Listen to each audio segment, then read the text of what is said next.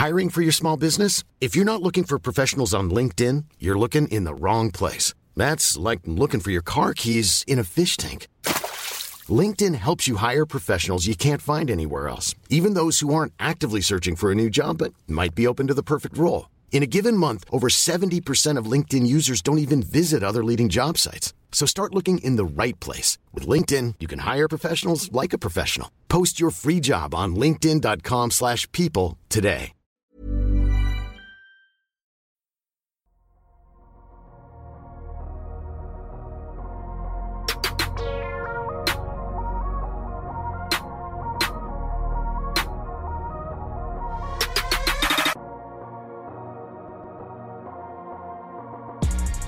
Salut à tous, très très heureux de vous retrouver pour cette deuxième partie du DH20, notre classement des 20 meilleurs joueurs NBA pour en discuter encore une fois l'intégralité de l'équipe du podcast Dunk Hebdo est présente. Je les présente donc une nouvelle fois en ordre alphabétique.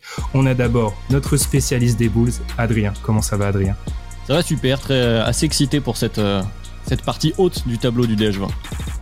Alan, aussi excité par cette partie haute, c'est une très bonne manière de le dire, ça, du DH20. Ouais, j'ai moins de tête enflammée que la semaine dernière, donc euh, c'est un épisode plus tranquille pour moi. Je prends moins de risques cette semaine euh, de me faire assassiner. Mais tu avais tes défenseurs. Alors, tu avais tes défenseurs dans les commentaires sur YouTube, sur Twitter, et bizarrement, on en reparlera la semaine prochaine dans le DH20 des auditeurs, donc votre classement à vous, chers auditeurs. Moins de défenseurs, on va, on va y revenir. Je présente ensuite notre spécialiste du rap des années 90, mais on n'est pas un podcast rap, c'est Ilias. Comment ça va, Ilias? Ça va super et euh, je suis content de, de traiter du, du, top 10. Euh, comme je vous le disais en off euh, la semaine dernière, on s'est attaqué un peu au, au buffet de hors d'œuvre. Là, on va passer au plat de résistance. Là, on va parler qualité, donc euh, je suis chaud. très très grande qualité parce que là, on a vraiment le, la crème de la crème de la crème. Pour ceux qui sont sur YouTube, ils le verront avec un maillot France une étoile. Ah, c'est malheureux qu'il n'y en ait qu'une, c'est Madiane. Comment ça va, Madiane? Ça va très bien et ce n'est pas malheureux parce que c'est le maillot qui nous comportait lorsque nous l'avons gagné une deuxième fois. Et c'est ça qui est beau. C'est vrai, c'est vrai, c'est pas mal ça. Et, eh ben on a aussi Tom. Comment ça va Tom? Encore une fois pour ceux qui sont sur YouTube, l'arrière-plan est moins sauvage que la semaine dernière. Comment ça va J'ai fait, fait beaucoup plus sobre cette semaine, beaucoup plus sobre cette semaine. Ils pourront mettre ce qu'ils veulent derrière. ok, et eh ben alors moi c'est Ben et comme on vous l'a dit la semaine dernière, on va se retrouver pour les 11 derniers choix euh, du DH20, les 11 premières places du DH20. Mais avant ça, merci. On tenait à vous remercier parce que on a explosé notre nombre record d'écoutes et aussi de vues sur YouTube avec la première semaine de la première partie du DH20. Comme quoi, en parler pendant six mois en préambule, ça a eu de l'effet. Donc on vous remercie. Si vous nous découvrez à l'occasion de ce DH20, on vous invite à nous suivre sur YouTube, mais aussi sur la plateforme où vous écoutez votre podcast, sur Twitter. On va marquer la petite pause habituelle et puis nous on se retrouve pour les 11 premières places du DH.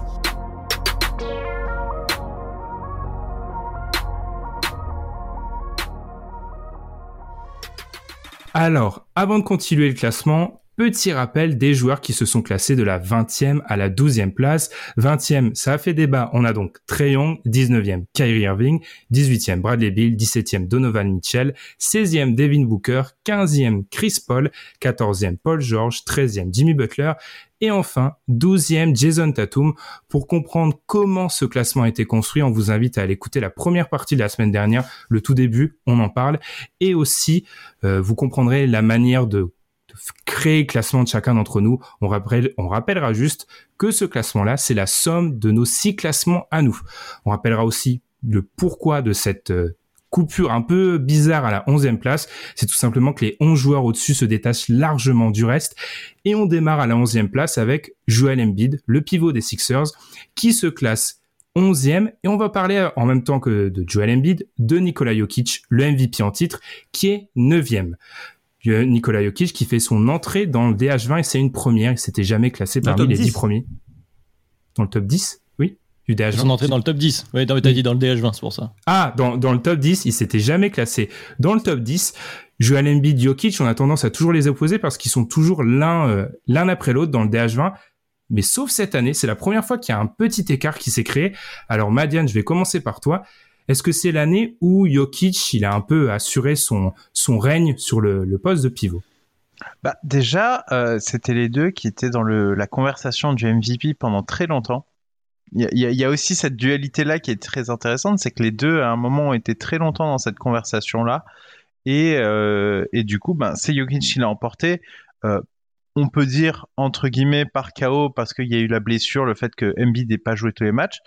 Néanmoins, euh, c'est ce que c'est ce que je, tiens à souligner. Moi, je trouve que Jokic est, est supérieur de quelques rangs maintenant à, à Embiid. Avant, je les avais plus dans un mouchoir de poche. Là, j'ai intercalé dans mes classements euh, Paul George entre les deux euh, parce que j'ai l'impression que tu peux avoir une équipe qui tourne avec uniquement Jokic en leader parce qu'on l'a vu en fait et qui passe un tour. Alors ok, les role players des, Nuggets ont fait le boulot, mais ils passent un tour et il n'y avait pas de Jamal Murray.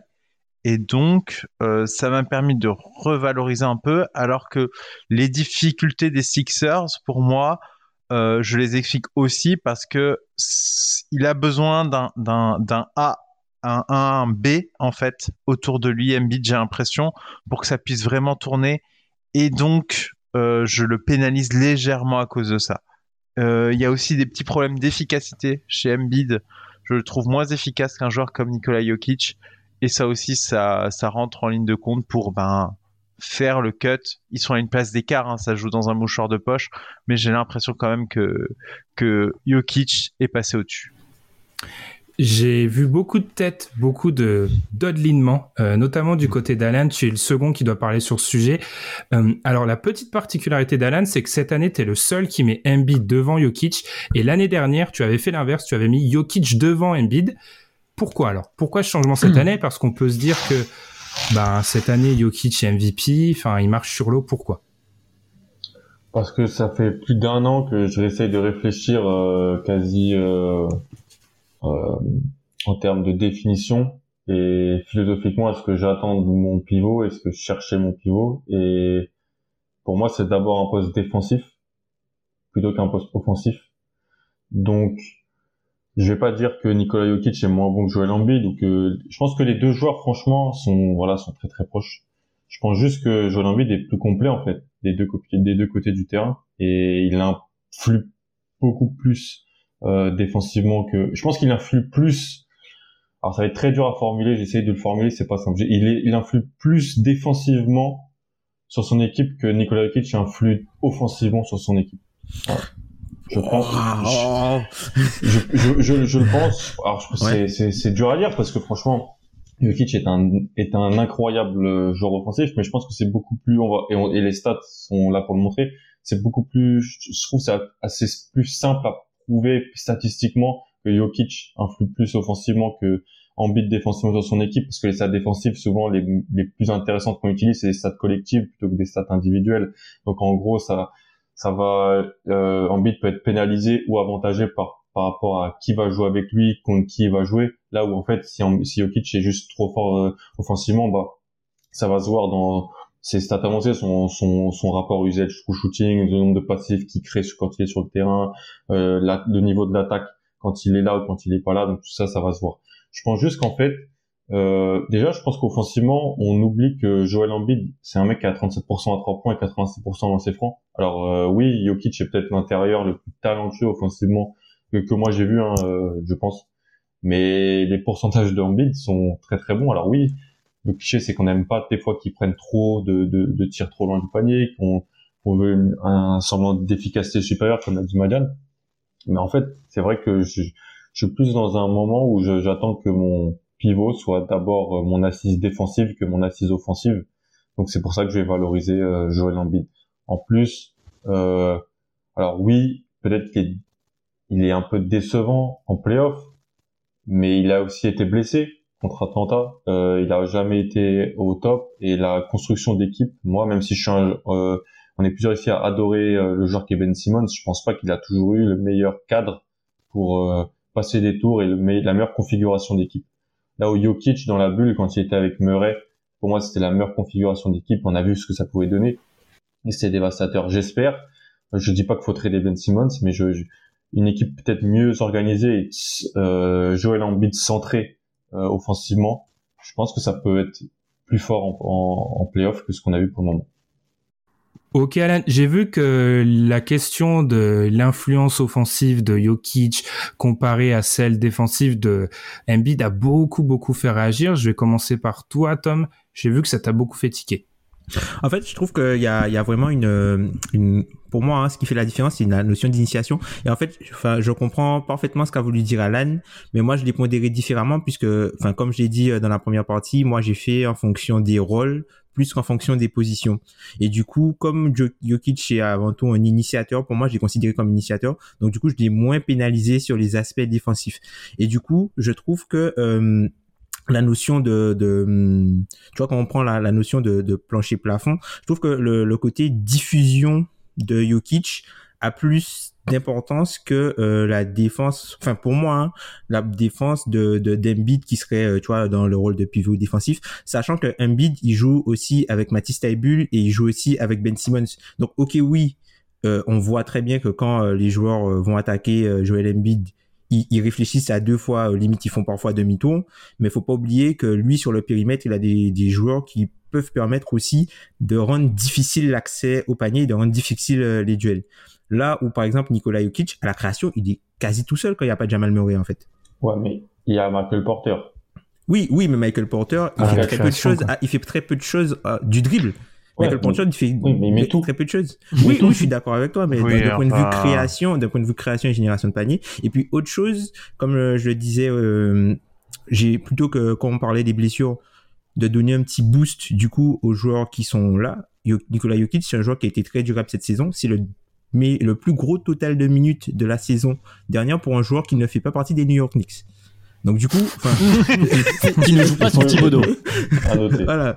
Donc du coup, c'est le, troisième temps de, temps de, nombre de minutes jouées. En plus, lui, il avait fait la bulle, il était allé loin dans la bulle la saison dernière. Donc on voit quand même c'est un joueur durable. Et du coup, moi, je lui ai donné un petit boost par rapport à ça, euh, du coup, par rapport à une Donc ils sont pour moi dans le même tiers, mais pour moi, il, euh, Jokic était au-dessus dans le tiers pour ça il y a aussi eu un effort euh, physique de la part de, de Jokic parce que s'il est devenu un petit peu plus durable et, un, et même je dirais beaucoup plus durable que que Embiid, c'est parce que lui a fait l'effort physiquement de changer. Euh, ça reste quand même un, un, beau bébé, un beau pachyderme, mais euh, qui est quand même, qui semble, excusez-moi du terme, mais enfin voilà, on parle de, de, de pivots qui sont assez euh, assez imposants, et euh, enfin je trouve qu'il y a, y a cet effort de fait, et on sait très bien pourquoi il le fait. Il le fait pour être plus durable euh, sur la longueur des matchs euh, et euh, sur la, durée assez éreintante d'une saison. C'est quand même un effort à saluer et mine de rien, aujourd'hui, si la bascule se fait aussi, c'est peut-être parce que collectivement, voilà, il a réussi à aller aussi chercher un titre de MVP individuel. T'es le dernier qui a pas donné son avis. Je vais vers toi, Adrien, parce que tu es de nous tous ceux qui a le duo hein, Jokic Embiid le plus haut, tu les as 7 et 8e. Encore une fois, tu les as réunis dans le même groupe, hein, euh, dans le même tiers. Je te laisse enchaîner sur euh, ces deux pivots qui se couplent en fait hein, presque du DH. Ah, c'est ça, je vais pas paraphraser Tom, mais euh, c'est un peu la même idée. Pour moi, c'est ça dépend ce que tu valorises dans en, premier entre les deux. C'est que pour moi, les deux on, peuvent avoir la même importance. Ça dépend comment tu vas construire ton effectif et ce dont tu as besoin. Et alors effectivement, j'ai Jokic un peu devant, mais moi j'aurais pu les mettre à égalité, honnêtement. Euh, puisque ça se joue, euh, comme disait Alan, la, valeur d'Embiid des deux côtés est quand même assez importante, d'autant plus à ce poste. Après, c'est vrai que cette année, Jokic nous a montré que, ben voilà, il peut être un initiateur euh, seul entre guillemets dans son équipe et, avoir une équipe avec une, efficacité offensive élite. Et, ça, en, 2021, peu importe ton poste, c'est primordial en fait. Si pour ton franchise player, si tu as ça déjà dans ton franchise player, et on va le voir surtout ceux du dessus à peu près, euh, voilà, c'est une fois que tu as ça, et eh bien, et eh bien, et eh bien tu es un contender euh, efficace. Là où effectivement les, les, les, résultats décevants de Philly jouent un peu contre Embiid, mais je, suis un peu d'accord avec Alan, même si oui, il y a Table, Ben Simmons qui permet d'avoir une belle défense, je pense que le, le, le contexte de Joel Embiid le met pas en, en valeur, le maximise pas encore. Et, euh, c'est pour ça que pour moi, ils sont très très proches. Vraiment, on peut les interchanger, rien ne me choquera. Très bien. Et ben alors, pas tellement de séparation alors du coup entre les deux. On va enchaîner parce que j'ai parlé d'un Jokic 9e, j'ai parlé d'un Embiid 11e. Il y a donc quelqu'un qui s'intercale entre les deux. Et lui, là où Jokic monte, il fait un peu du surplace. C'est Dame Lillard, Dame Lillard qu'on retrouve dixième de ce DH20. Il était déjà dixième l'année dernière, il était neuvième en 2019. Ilias, je t'ai posé une question piège pour Dame Lillard. en dehors des résultats collectifs. Et c'est ça le, piège de la question. En dehors des résultats collectifs, il peut faire quoi Lillard pour un peu sortir de ce euh, voilà de, cette position 9-10 où il semble cantonné? Bah écoute, euh, tu, ton, ton piège, il est euh, plutôt bien tendu et, malheureusement, je vais en faire fi. Je suis obligé de, prendre en compte ce, paramètre parce que si j'insistais sur quelque chose d'assez évident comme la défense, euh, c'est-à-dire que si vraiment Dame Lillard était amené à augmenter son niveau de jeu défensif et devenir un, un, très très très bon défenseur, on le rangerait plus dans la catégorie basse du DH10 mais plutôt dans la partie très haute. Et ça, c'est pas quelque chose qui est humainement possible pour lui physiquement, mais euh, tout simplement parce que son équipe de Portland a trop besoin de ce qu'il euh, produit offensivement euh, pour lui demander autant de l'autre côté du terrain. Après, on peut pas lui demander plus que ce qu'il ne fait déjà individuellement parce que je me rappelle que Tom euh, il avait dit euh, lors d'un de nos épisodes précédents et, et c'est très juste que Lillard il avait tendance en fait à, à tous les ans ajouter euh, une nouvelle qualité à son jeu au point bah, d'en devenir le, le, le, joueur flippant euh, qu'il est devenu aujourd'hui.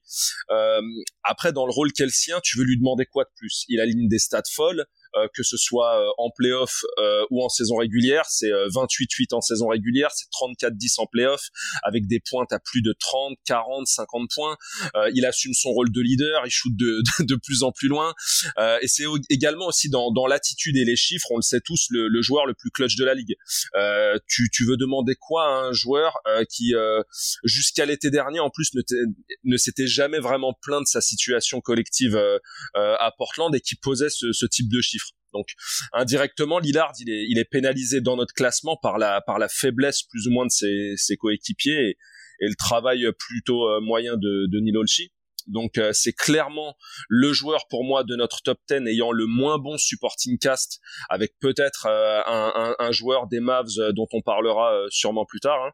Et sans surprise, bah, ces deux joueurs qui, malgré des, des séries démentielles individuellement, ont quand même été éliminés au premier tour des playoffs. Donc la victoire, c'est souvent le facteur le plus valorisant. c'est un c'est un constat un peu injuste, mais c'est la réalité. Euh, preuve, euh, par exemple, avec euh, avec Steph Curry, même si je, je le considère supérieur à Lillard, lui comme l'écrasante majorité de notre top 10, elle est, on va dire, ils sont dépendants de la qualité de leurs coéquipiers, de leur coaching staff, d'une sorte d'écosystème pour pouvoir performer et cumuler deux facteurs que sont les perfs individuels et les victoires. Donc euh, il suffit de voir un, Steph Curry un peu moins bien entouré que par le passé, c'est le même Steph Curry, voire même presque un, peu, un petit peu plus fort, mais ça donne élimination au play-in. Voyez, euh, Kawhi par exemple, euh, qui avait surfé euh, après San Antonio sur le titre de Toronto, le mec, on le mettait quasiment dans, dans, dans, dans le même tiers que LeBron et KD, et pour certains, il avait même atteint un statut de, de quasi goat. Jimmy Butler, il fait une finale NBA, euh, il rentre euh, immédiatement dans le DH10. Booker, euh, il sort une, enfin, il, il va jusqu'en finale NBA et d'un coup, notre regard change sur lui également. Donc concrètement, bah, que Lillard fasse une finale ou qu'il soit champion NBA, et là, vous verrez quelle heure il est. Et sans mauvais jeu de mots, je parle pas du Dame Time. si, j'ai posé cette question sur Dame Lillard, c'est que bien souvent, en fait, Lillard dans nos DH20. J'ai été réécouter hein, nos, précédents épisodes et à chaque fois quand il s'agit d'Aim Lillard, j'ai l'impression que la question se limite au, collectif. Alors je me suis dit est-ce que c'est de notre faute? Eh ben pas trop parce qu'en fait quand on regarde ESPN, ESPN est en train de sortir un classement NBA Rank. Quand on regarde Sports Illustrated, quand on, analyse les paragraphes qui sont consacrés à Dame Lillard, ça ne parle que du collectif. C'est vrai que d'un point de vue individuel, je rejoins complètement ce qu'a dit, euh, ce dit Ilias il a, selon moi, dans des playoffs, alors on dit à chaque fois que les playoffs sont historiques, mais cela, sa perf à Denver reste la double prolongation là dont je parle. c'est fou, c'est fou. C'est la plus grande performance de ces playoffs, je pense. Alors qu'on a eu des trucs incroyables, on a eu Giannis à 50, on a eu, mais et tout ça, ouais. C'est la plus grande performance en termes de visuelle, de shot making, exactement. L'impression qu'il peut tout mettre quand il le décide, c'est absolument incroyable. Mais moi, au moment, je vous l'ai dit, mon DH20, je l'ai fait au, fur et à mesure de l'année. Je me suis dit, non mais là, Ben, t'es obligé de le mettre, t'es obligé de le mettre trop haut. Ce que t'as vu, c'est incroyable. J'ai rendu mon classement et je me suis fait, En fait, il est à la même place que l'année dernière. Enfin, il y, a- un peu de ça. Du coup, j'ai voulu regarder dans l'histoire pourquoi on n'arrive jamais à le monter. Dame Lillard, si on part aller de 2015-2016, c'est la première année où il fait une All la seconde All NBA team. Il se passe quoi? Playoff 2016, il prend les Warriors. Playoff 2017, il prend les Warriors. Playoff 2018, le sweep malheureux contre les Pelicans où là, il est pas très bon. Autrement, on a quoi? 2019, finale Avec de le conf. pire match-up, hein, faut, faut, le, faut le Le préciser. pire il a- match-up possible un avec match-up euh, dégueulasse. Ouais. Holiday, Davis, Davis qui fait ce qu'il veut. Ensuite, on a quoi? L- 2019, ils perdent contre les... En Warriors. finale de conf, ils sont Warriors, sweepés par les futurs Warriors qui sont champions. Sans Kevin Durant. Sans Kevin le- Durant. Non, les Warriors qui perdent 2020, contre Toronto. on peut pas faire une liste avec ces gens. 2020, finale de conf contre contre les Lakers et 2021, il perd contre Denver. Quand on regarde cette liste, il est jamais censé. Enfin, il joue euh, quatre ou cinq fois. Il joue des équipes historiques. Euh, Il y a le certes le sweep malheureux et le match, la série contre Denver où je pense que c'est une faillite collective plus qu'une faillite individuelle, mais en fait collectivement, en plus c'est même pas qu'on est, on va y repar- on, en, on en reparlera plus tard avec un autre joueur, c'est même pas des faillites individuelles, c'est qu'en fait on n'a pas de matière. Et c'est ça qui est très très frustrant parce que je vais pas faire la liste des stats, hein, mais d'un point de vue individuel, au niveau du scoring, quand on parle du meilleur scoreur NBA, souvent on pense tous à un joueur qui va se classer très très haut. Je pense que sur la base arrière, il y a vraiment débat avec Damien Lillard sur le meilleur scoreur, mais on n'a pas les accomplissements. Donc en fait, la question piège, elle était aussi pour moi, Ilias, parce que je peux pas classer Damien Lillard et parler d'autre chose que euh, la limite. C'est l'illustration ultime de la limite de l'exercice. C'est un vrai cercle vicieux. Enfin, le cas Lillard, euh, c'est quelque chose qui, de toute façon, si les positions sont encore figées, cette année, on va encore avoir du Lillard individuellement incroyable, et on peut pas dire que le travail qui a été fait cet été, ça aille dans le sens euh, de quelque chose qui pourrait s'améliorer collectivement. Totalement. Donc on, on va voir pour Dame Lillard, mais on espère qu'on ait de la matière un jour, mais ça semble pas vraiment être le cas. Du coup, petit rappel du classement 11e, Joel Embiid. 10e, Damien Lillard. 9e, Nikola Jokic. Un petit truc aussi sur Lillard qu'on n'a pas mentionné. Tom, tu parlais de Jokic présent. À l'exception de l'année dernière, Lillard, c'est quand même un joueur qui globalement rate presque jamais des matchs. Enfin, j'ai encore, j'ai été regarder son nombre de matchs Très par peu, année Très peu. il rate très très peu de matchs et c'est pas le cas de tous les joueurs de stop euh, 10, dont le joueur dont on va parler maintenant, Anthony Davis, huitième. Une des plus grosses chutes hein, du DH20 cette année puisqu'il se classait cinquième ex aequo euh, de notre classement l'année dernière. Je vais commencer par toi, Madiane, parce que tu, es celui qui l'a maintenu le plus haut. Anthony Davis, tu l'as laissé septième. Alors pourquoi, selon toi, fallait le conserver aussi haut dans le, dans le DH20 Euh, je pense que les, circonstances qui- qu'il a eues cette année, enfin, c'était pas évident. Et euh, moi, je retiens surtout un point qui fait que je le garde si haut, c'est que s'il se blesse pas, les Suns se passent pas. À mes yeux, Euh, il il y a, en fait, ça a été le tournant, mais un tournant où c'est passé de OK, les Lakers reprennent le contrôle de la série, ça va passer facile, à catastrophe, mais catastrophe. C'est-à-dire que vraiment, la, valeur du joueur dans ces Lakers s'est s'est fait sentir de manière gigantesque à ce moment-là. Et donc, euh, je suis obligé de valoriser. Évidemment, facteur blessure très chiant.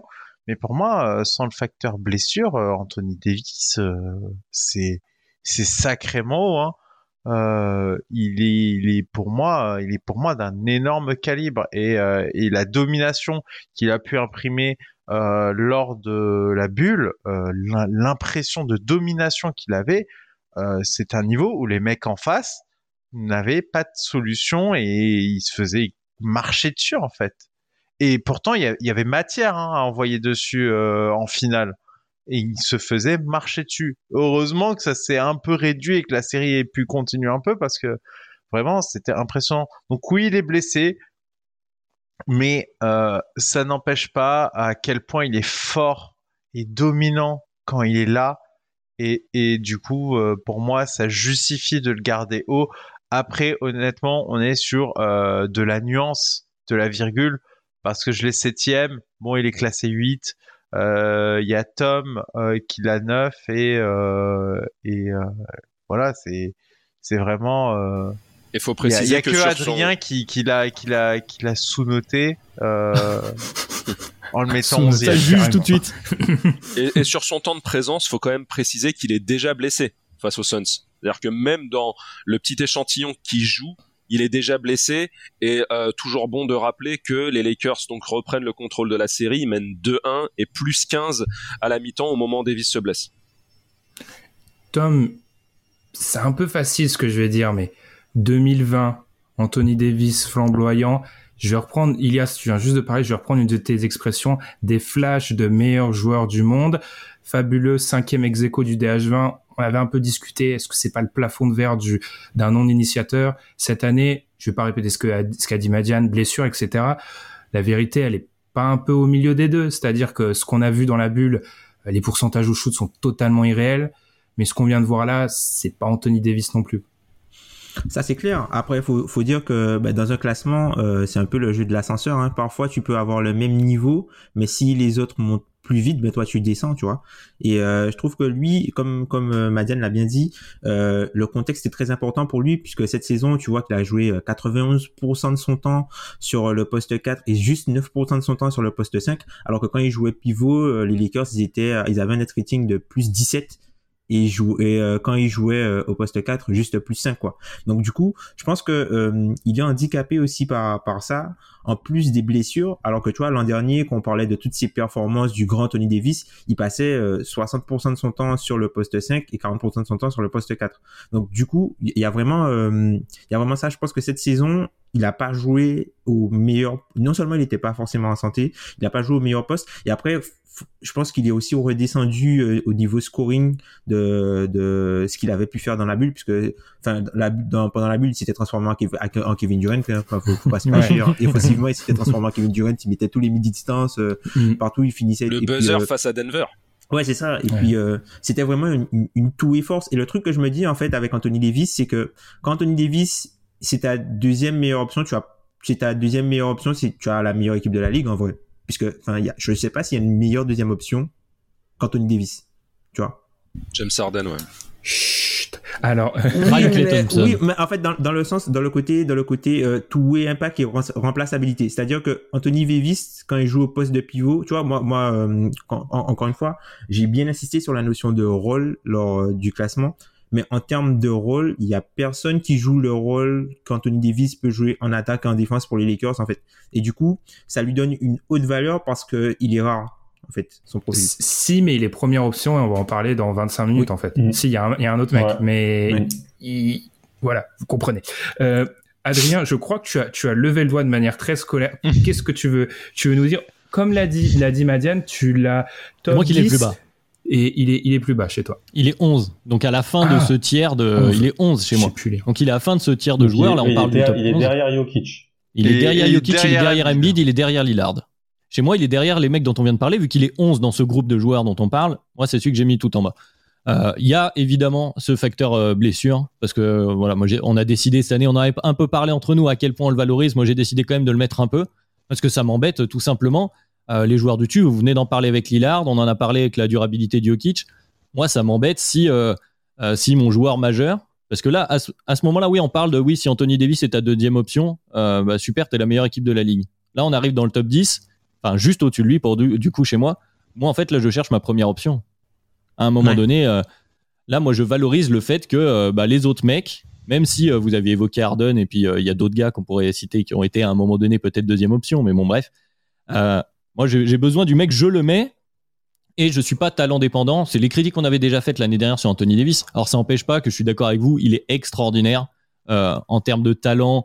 Il euh, y, a rien à dire. Moi, c'est juste voilà, je l'ai décalé en dessous des autres parce que ça peut pas être ma première option, euh, mon initiateur numéro 1 et on en reparlera sur d'autres joueurs. Et, et bah, le facteur blessure, parce que moi j'ai besoin que mon gars il joue, il joue le plus de matchs possible. Et à un moment donné, c'est dur. Effectivement, la bulle, ça s'est bien passé, il est allé au bout. Mais sinon, si on fait le reste de la carrière d'Anthony Davis, euh, ça se résume souvent à bon bah une blessure et du coup on n'a pas eu euh, ce qu'on attendait. Au bout d'un moment, sur la longueur, sur euh, sur plusieurs saisons, parce que sur une saison, voilà, c'est malheureux. Sur la longueur, ça devient handicapant et, et je pense qu'il fallait le, le pondérer au moins un petit peu. En tout cas, moi, c'est ce que j'ai fait. Je suis assez d'accord avec toi. Je te donne la parole, Ilias. Deux points. La, la malédiction de la finale. Tous les joueurs majeurs qui ont joué la finale NBA ont tous descendu cette année. Il n'y en a pas un qui a survécu. Butler est descendu. Euh, Spoiler, LeBron est descendu, euh, tout le monde est descendu. Deuxième chose, je suis d'accord avec les blessures. Souvent, le contre-argument pour Anthony Davis, c'est il se blesse pas gravement. Oui, sauf que moi, j'ai un peu le, le phénomène d'Eric Rose. Dès qu'il est en réception, Anthony Davis, j'ai peur. Et alors pour moi, ça, directement, je le fais descendre. C'est-à-dire que on a cette peur de la blessure que on n'a pas chez. On parlait de Paul George la semaine dernière. Paul George a eu des très grosses blessures. J'ai pas peur quand il saute. J'ai peur quand euh, Anthony Davis saute. Je te donne la parole, Ilias. Euh, du coup, moi, enfin, concernant Davis, et je pense que c'est une conversation qu'on aura euh, maintenant d'ici euh, d'ici un an. Il est venu le moment, c'est-à-dire que si autant la, question euh, pour Lillard, elle était tendancieuse, elle était piège, autant pour Davis, que doit-il faire pour vraiment gagner euh, des places euh, dans, dans ce dans ce DH20 et vraiment se, se, on va dire, dans le top 6-5, il faut que cette année, dans la 19e saison de LeBron James, il devienne le meilleur joueur des Lakers. Parce que en fait, l'anomalie LeBron, en fait, elle continuera un petit peu à durer, euh, mais c'est pas normal, en fait. Euh, ah, si, un mec... lui demander ça, c'est qu'il soit top 3. Il faut qu'il soit top 3. ouais, lui demander ça, c'est qu'il soit top 3 je sais, dans un an, alors. Je sais, mais est-ce qu'il y en a un de nous pour dire qu'il n'a pas le potentiel pour? Non, il peut pas, parce, à cause de son il, rôle. Il y a une notion de rôle, il y a une notion de rôle aussi. C'est le plafond de verre dont on avait parlé. Est-ce qu'il va pas tout le temps se taper un plafond de verre Honnêtement, les gars, enfin, quand je vois son niveau dans la bulle, même si c'est pas forcément la réalité de d'Anthony Davis sur la longueur de sa carrière, comme le disait Adrien, si il est capable de nous faire quelque chose de proche de ce qu'il avait pu produire dans la bulle, ou sincèrement, là où vraiment la question pouvait se poser, il y a juste au début de la finale NBA face à Miami, il est le meilleur joueur des Lakers et après il commence un petit peu à coincer. Euh, game 3 4 c'est le match 3 ouais, qui rate et, et c'est là tu enfin ouais. et là LeBron il a cette capacité à dire bon là c'est moi qui vais rentrer en jeu et c'est moi qui vais vous amener au titre donc euh, mais... je pense que la, la, la, progression en tout cas je sais pas si elle est faisable je sais pas si elle est possible mais la progression d'Anthony Davis déjà elle se situe là déjà à devenir euh, peut-être pas le meilleur joueur des, des Lakers mais elle est au moins l'option la plus importante mais, mais pour moi, maxi maximum, maximum c'est son classement de l'an dernier. Et, euh, et il aura besoin toujours d'un joueur à côté de lui. Et c'est ce que je disais l'an dernier pendant les finales. Le plus dominant, c'était Anthony Davis. Mais le joueur valuable pour permettre aux Lakers de gagner, c'était LeBron James.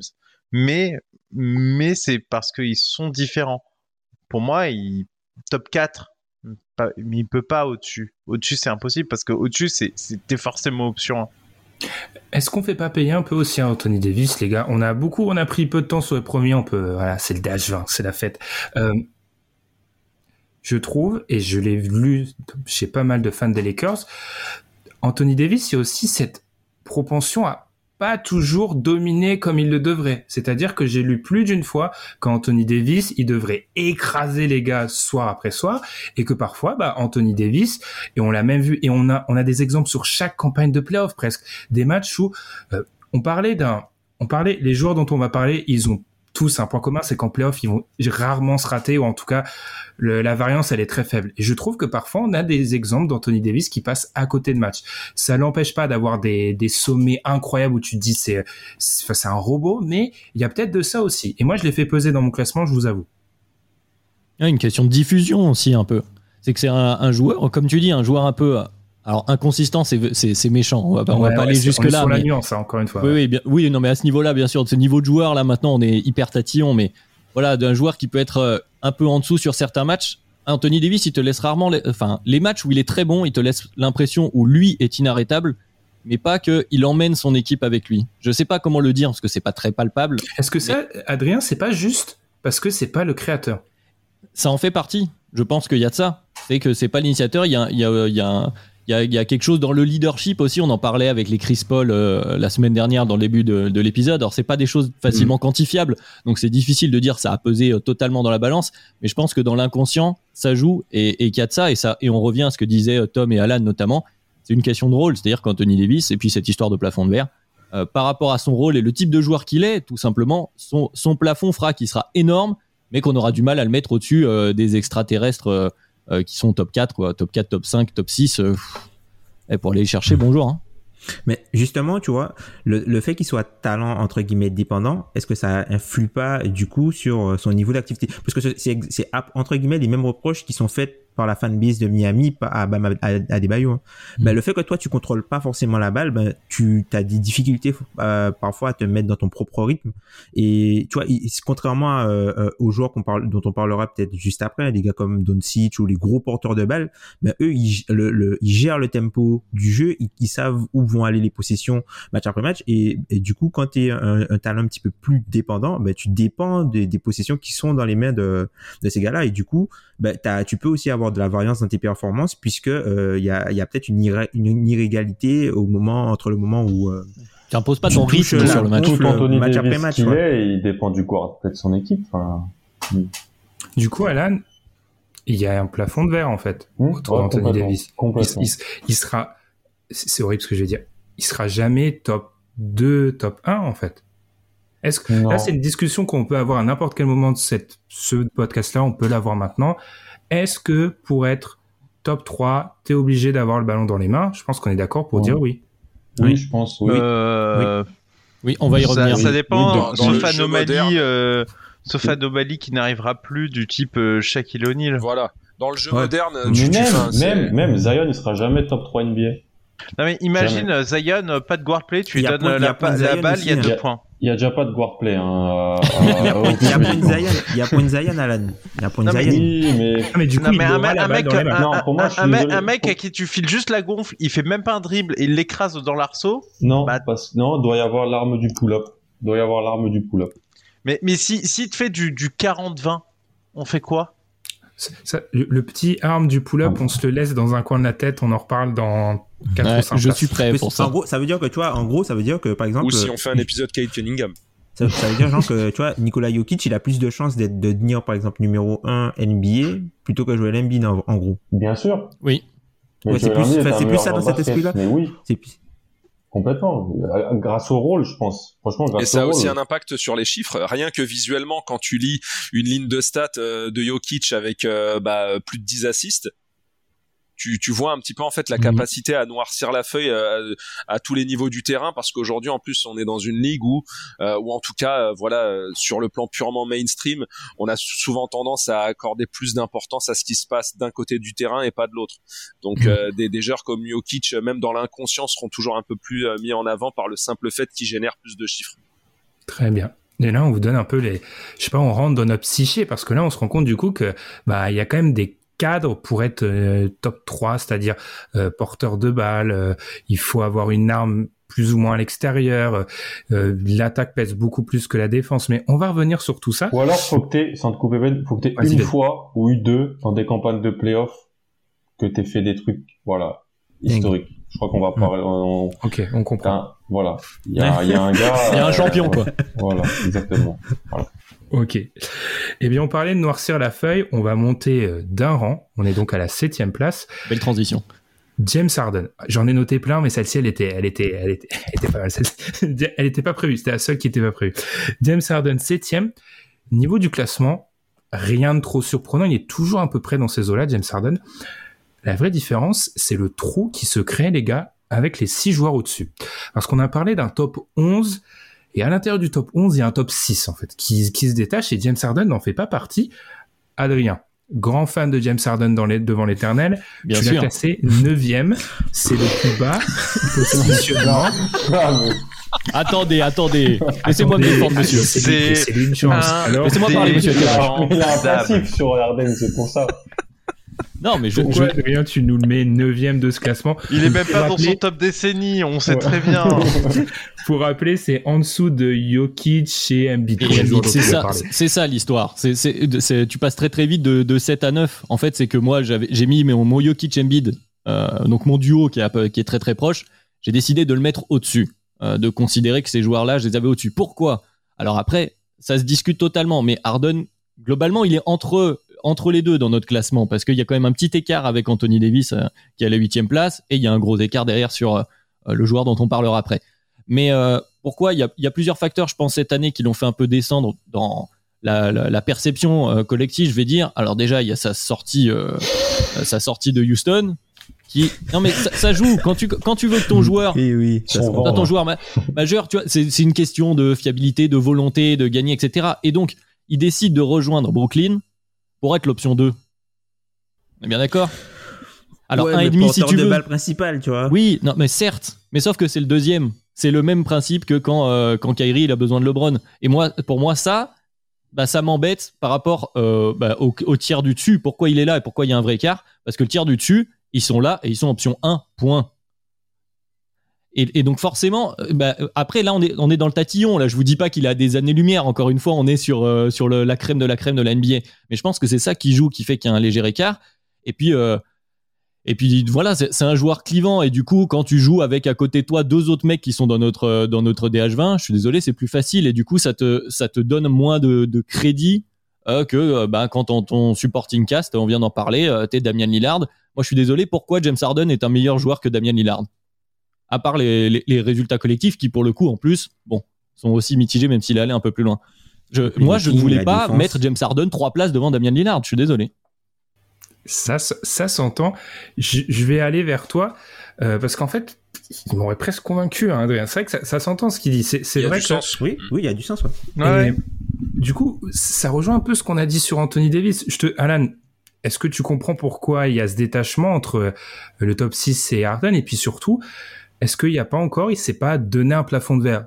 Imaginons les gars, alors franchement c'est pas une grande imagination, les Nets sont champions NBA l'année prochaine, euh, Kevin Durant est MVP des finales, même s'il fait un run incroyable, James Harden, il, il montera pas au-dessus de Kevin Durant et il y a un paquet de joueurs qui seront euh, de facto au-dessus de lui en fait. Ouais, ouais, parce que, bah, en gros, c'est super compliqué parce qu'on nous demande d'analyser individuellement des joueurs dont on, là, dans le top 10, hein, on attend à ce qu'ils soient bons collectivement. On s'attend à ce qu'ils Mhm. fassent gagner leur équipe. Donc, on, ça, on les, on va juger, on va les essayer de les classer individuellement en fonction de performances collectives parce qu'en vrai, je dis pas que tu interchanges l'un avec l'autre et, mais normalement, tous ces joueurs-là doivent te faire passer des tours de playoff. Ah, En T'es vrai. content de les avoir dans ton En équipe. vrai, quoi. dans une équipe normale, je pense, normale ou plus plus, médiane, t'as ces joueurs-là en meilleur joueur. Tu dois, pour moi, passer un tour de playoff. Voilà. Donc, tu dois, voilà. Là, en fait, on a, de- on a des joueurs qui, t'as soit des solistes, on a un combat en fait, des solistes. Donc eux, bah, on va un petit peu, et c'est normal, je trouve, excuser de moins bonnes performances collectives et vraiment mettre l'accent sur des sérieuses performances individuelles. Et d'autres où on va peut-être mettre en euh, en, va nuancer la performance collective en disant, bah, c'est c'est pas normal, mais l'équipe est trop forte et il devait gagner. T'as parlé de- tout à l'heure Ben d'un truc très vrai. Moi, c'est un truc que que, que qu'on se dit maintenant et qui m'a vraiment fait évoluer. C'est en fait, on juge les joueurs sur les séries qui gagnent et qui perdent, mais je trouve ça intéressant en fait de plutôt les juger sur est-ce que tu es censé gagner la série ou est-ce que tu es censé la perdre? T'es pas censé la perdre en gros. Moi, Arden, honnêtement, c'est un joueur euh, un peu comme LeBron que j'ai mis du temps à apprécier, euh, je trouve, euh, mais que j'apprécie de plus en plus euh, offensivement. Euh, alors oui, Adrien a raison sur tous ces points. Euh, il pâtit de son de mauvais début de son mauvais, non c'est pas le bon adjectif son début de saison euh, chaotique on va dire à Houston euh, où je tiens quand même à dire qu'avec 20 kilos en plus le premier match important Il il a fait une feuille de stats euh, lunaire mais euh, pour ouais il y a un plafond de verre je pense pour moi il y a un plafond de verre sur James Harden parce que en fait peut-être qu'il sera plus jamais option numéro une et en tant qu'option numéro une il a jamais été en finale NBA alors est-ce que le plafond de verre il Ouais. est là? Voilà Ouais. dans comment le visualiser. Alors que pour moi, franchement, la saison qu'il fait en termes de création à Brooklyn, là, euh, elle est incroyable. Ah, mais il y a rien à dire. Alors, il a réussi à faire beaucoup plus de passes décisives en ayant un taux d'usage moins. Souvent, on disait, ah, mais c'est normal. Il y avait, il y avait un héliocentrisme de facto à, à Houston. Là, il y avait pas tellement, si pour y avoir un héliocentrisme, quand c'était Harden et le banc, euh, c'est comme ça que ça marchait pas mal de fois avec Nash. Mon équipe en a fait les frais, euh, en playoff, où c'était vraiment un- incandescent comment il jouait. Il a réussi à être encore plus efficace, c'est un vrai maestro de l'attaque. Et si, voilà, encore une fois, on en a parlé, avec- s'il se blesse pas, pour moi, la, la vérité de la saison est, est Mais différente. les, les chiffres qui, qui, qui posent avec les Nets pendant la saison régulière, c'est n'importe quoi. hein. C'est n'importe quoi, les mecs. Oui, oui, c'est incroyable. hein. Ah, mais les chiffres Euh. offensifs des Nets, globalement, bon. Ouais. Est-ce qu'on fait pas payer un passif aussi, les gars? C'est-à-dire que là, il est deux, on s'est dit, on t'a vu un, on t'a vu un avec des armes. Euh, Alors, il y avait peut-être ces Warriors-là, mais il y a des fois où, je suis désolé, les gens qui réécrivent l'histoire de James Harden, il y a quand même eu des fois où sur certains matchs, il n'a pas été au niveau Les que l'on attend. Ah, le game, ah, Le game il s'est fait absorber son âme par Ginobili. Non mais KD se blesse. Il a, il a, il a eu cette, euh, cette Ouais, chance. aussi. C'est-à-dire l'année d'après où Chris Paul se, se blesse à la cuisse et manque le game set euh, face aux Warriors. L'année d'après, il a euh, la chance entre guillemets parce que voilà le, le- je vais sortir le vieux poncif, mais le, le malheur des uns fait le bonheur des autres. Ça aurait dû normalement faire son bonheur. Il a une occasion en or de pouvoir accéder au final NBA. Et dans ce fameux match où Kevin Durant se fait le talon d'Achille, enfin en tout cas une partie de son talon d'Achille, il disparaît complètement. Et c'est là en Mhm. fait moi le, le, le la, la plus grosse déception pour moi de la carrière de James Harden, elle, elle réside dans cette fin de série euh, face aux Warriors privé de Kevin Durant à pas élever son niveau de jeu et surtout euh, à avoir cette impression où il se cachait. Et ça, ça m'a terriblement dérangé. Et aujourd'hui, euh, 2019. le, le, le- dans notre dans notre classement, euh, le, le- le facteur playoff est beaucoup trop important pour pouvoir le le mettre de côté. Et c'est vrai que la- la- l'argument de, de Adrien tient la route.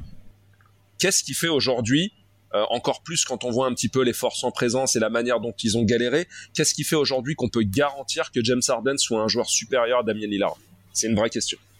Le playmaking, les Défensivement, et la défense, enfin le playmaking et la défense, tu vois, dans le système Nets là par exemple, on l'a vu sur une jambe euh, arriver dans une dé- défense en switch à empêcher au mec de se faire poster. Enfin, c'est le c'est son seul avantage en fait James Harden, c'est d'être euh, un bon joueur sur euh, le, le jeu au poste parce que c'est un joueur qui est plutôt puissant. Et là, il est dans la il est dans une équipe qui euh, qui joue le switch euh, de façon euh, enfin qui est assez agressif sur ses couvertures défensives et qui fait du switch en, en arrivé en, en, en playoff. Donc je trouve que, enfin, ça, ça, ça, ça le met moins négatif que ce qu'il aurait pu être. est-ce que ça tu trois places? Parce que l'argument Voilà. d'Adrien, c'est Oui. trois Après, ça places, dépend en fait. qui est-ce que, ça dépend qui est-ce que tu intercales. Moi, c'est la même chose, par exemple, entre, dans mon classement, par exemple, entre Jokic et Doncic. Pour moi, il n'y a pas autant de place d'écart, mais sauf qu'il y a des joueurs qui s'intercalent, en fait. Il y a pas, enfin, en termes de niveau, c'est pas, il y a pas autant de place. Mais, euh, du coup, en termes de, de, de joueurs qui peuvent s'intercaler, ça fait les places, mais ça, ça correspond pas au niveau, en fait, le nombre de places. Tu vois, c'est c'est comme si t'as t'as une course en 100 mètres, euh, en 100 mètres, t'as un mec, euh, t'as as les cinq premiers qui sont euh, dans en, euh, je sais pas moi, un dixième ou deux dixièmes. Ben le cinquième, il y a pas, tu vois, cinq mecs d'écart en vrai entre lui et l'autre gars, tu vois. Mais la différence, c'est que t'as pas choisi l'ordre d'arrivée des gens. Madiane, je te relance sur euh, James Harden. Euh, James, James Harden, euh, je peux comprendre certains arguments. C'est une option 2, il y a des passifs en playoff, etc. Euh, euh, il y a quand même une saison euh, assez costaud et dans un nouveau rôle. Le, le nouveau rôle, c'est pas simple. Hein. Euh, hibou, de blockbuster trade, tu- on, on se posait même des questions sur son état de forme, sur le fait qu'il forçait peut-être son trade en, en, en mettant de la mauvaise volonté euh, force est de constater, euh, on a très vite vu que c'était injouable en fait cette équipe des Nets. On- Après, il arrive quand même en terrain dit. conquis, l'effectif est quand même bien taillé avec des shooters, etc. Non, ça va, c'est pas oui, l'environnement le plus Après, compliqué moi, du monde. Non, non, d'accord c'est pas, option c'est pas 2, l'environnement le plus simple. Il passe, il passe en fait d'un système où il est le mâle dominant et il a tout le temps la balle, mais quasiment tout le temps. C'est même un- une des choses qui a causé la rupture de sa relation avec Chris Paul. Donc tu peux pas dire que c'était facile en fait. Il doit partager la balle, non pas avec un mec, mais deux mecs en même temps. Ils ont c'est- rarement c'est- joué ça les se deux partage ensemble, pas hein. tant que ça oui, aussi, ils ont, tu vois. oui, bon, il y, a, il y a les blessures qui ont fait rarement jouer ensemble, mais en fait, les trois ensemble, c'est c'est encore plus injouable. Donc, je trouve que justement, ils ont réussi à trouver un équilibre euh, qui n'était pas si évident. Alors, ok, l'effectif des Nets, il est super fort, on peut dire ce qu'on veut, etc. Ça reste quand même une transition pas simple. Et il pose des chiffres. euh, Enfin, je, je, je me dis pas cette année, James Harden est moins fort. Ah non, mais c'est pas dire que c'est plus dur de filer la balle à, Kevin. Durant qu'à Eric Gordon. Enfin, quand même. Oui, mais après, moi, les Oui, gars, mais j'ai il est toujours question- aussi fort. question, mais Il a pas régressé. comment vous considérez option 1 ou option 2 Tom. Parce que tu vois, pour moi, ouais. Vas-y, vas-y. Mais je sais ce que tu vas Comment dire. vous considérez option 1 ou option 2 Parce que, en vrai, tu vois, en gros, même si Kevin Durant, c'est le mec qui prend le plus de shoot, le système de jeu, il est construit sur James Harden. C'est James Harden qui a la balle, tu vois. Ouais, mais là, c'est l'amalgame entre porter la balle et être une option. C'est pas la même chose. Oui, oui, mais le porteur de balle, c'est pas le rôle le plus important dans ton équipe? C'est un messager. Mais si c'est un messager le porteur de balle, si l'action, la terminaison doit être Kevin Durant, c'est Kevin Durant l'option. Et fait. quand t'as Kyrie Irving à côté, c'est bah, le porteur de balle, c'est pas le rôle le plus important. Parce que si c'est ça, si c'est ça, prenons genre, euh, on avait Anthony Davis. Anthony Davis, l'option numéro une, c'était pas Drew Holiday, tu vois, à, à New Orleans. C'était Anthony Davis. Parce que oui. il y en a un, c'est le messager, l'autre, c'est le mec qui termine. En tout cas, je vois que quand je respecte plus ma trame, ça part de partout. Allez, c'est plaisant, c'est ça fait six mois. Juste, juste un dernier point, je pense que vous avez bien noté, il est passé comme ça euh, très très vite, mais je pense que c'est bête parce qu'on fait normalement un classement euh, à l'instant T. Euh, des deux niveaux de chaque joueur, mais cette notion d'espoir de James Harden, on l'a vu option 1, on sait pas trop si on le reverra, enfin en tout cas, général en chef d'une équipe et il n'est pas allé au bout. Peut-être qu'il y a certains autres joueurs qui ont des passes droits d'espoir, entre guillemets, par rapport à lui au-dessus. Je pense qu'on va en reparler.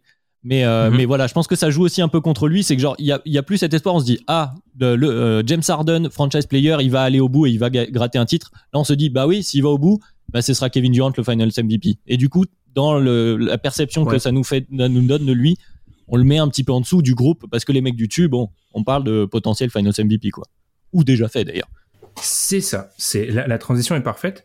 J'avais envie de vous dire, les gars, que le top 6, je reprends une nouvelle fois ce qu'avait dit Ilias, j'ai vu des flashs de meilleurs joueurs du monde dans tous les mecs du top 6. C'est-à-dire, et je parle, alors il y en a un ou deux qui ont peut-être eu des saisons un peu plus difficiles, donc disons que j'ai, j'ai déjà regardé un match en me disant, c'est le meilleur joueur du monde. Tous les mecs, tous les mecs du top 6, ce qui est pas forcément, enfin, j'ai un passif un peu dans il y a, il y a longtemps avec James Harden, mais j'ai jamais regardé un match en me disant James Harden est le meilleur joueur du monde. Je pense ça m'est ça m'est jamais arrivé. Le meilleur scoreur, oui, mais t'as jamais dit que c'était le meilleur joueur du monde. Ouais, c'est ça. Tom, on sait que t'adores James Harden. Alors parce qu'il joue en même temps que LeBron et Kevin Durant aussi. Ça, ça, ça, rend un peu plus difficile la mm. tâche. À la cinquième place, on a donc, une égalité. Une égalité, mais je m'étais mis dans mes fiches un petit rappel du classement, parce qu'on parle beaucoup, donc on va se rappeler le classement.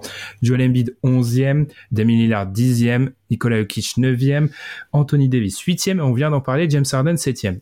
Cinquième place, égalité, tu l'as dit Adrien, donc de, façon totalement de manière unilatérale, j'ai décidé de donner, de parler en deuxième du joueur qui avait reçu le meilleur classement parmi tous nos, tout le monde. En gros, comprenez euh, celui qui avait mis le joueur A le plus haut. On allait parler de ce joueur-là en deuxième. Si vous n'avez pas compris de quoi je parle, ça fait rien. On va parler de Kawhi Leonard maintenant.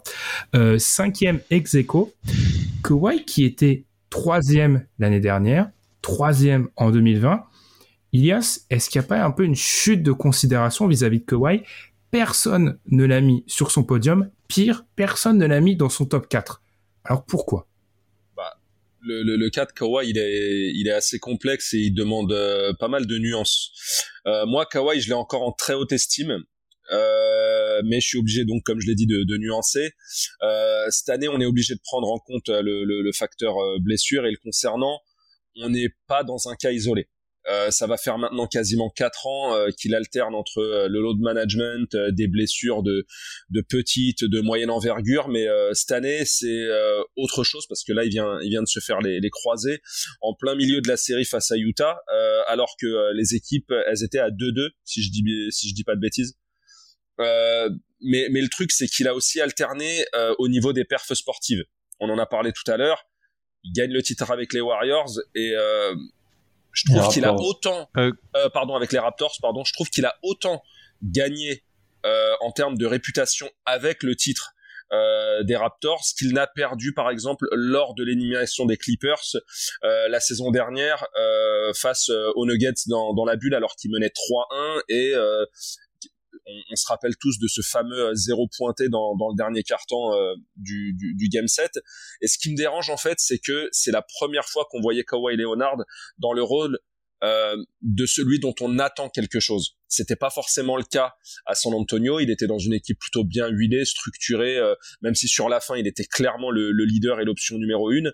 Arrivé à Toronto, c'était toujours l'option numéro une, mais on n'attendait pas forcément que euh, il délivre quelque chose de manière immédiate. Ça s'est fait avec des des, des, des contextes plutôt favorables, même s'il sort une une post-season avec les Raptors qui est assez incroyable. Moi, la, la saison avec, enfin, la, la, la, série face aux Bucks, elle est, elle est, elle est juste démentielle. Elle est encore dans, dans mon esprit. Il avait atteint un niveau de jeu qui était assez incroyable. Euh, mais euh, voilà.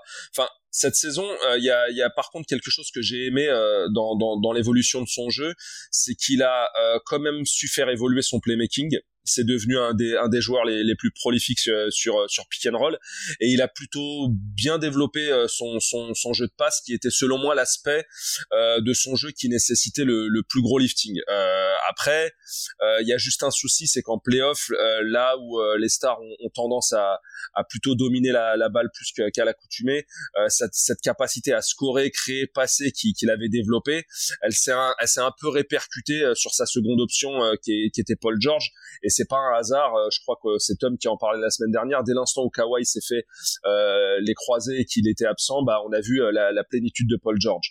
Mais dans l'absolu, pour moi, ça reste un, joueur que que je conserve dans l'absolu, je dis bien, et non pas dans cette espèce de power ranking du DH20. Dans l'absolu, je le garde toujours dans mon trio avec euh, LeBron et KD, mais sauf qu'il y a une toute petite nuance, c'est que cette année, à ce trio d'ailier, j'y ai aussi ajouté un certain grec. Voilà. Très bien. C'était, ma question subsidiaire sur euh, le, est-ce qu'il fait partie toujours de ce trio-là? Je devais parler sur Kawhi. Kawhi, m'a posé beaucoup de questions. D'abord, je, je suis totalement d'accord avec toi, Elias, les blessures, notamment une blessure au dos.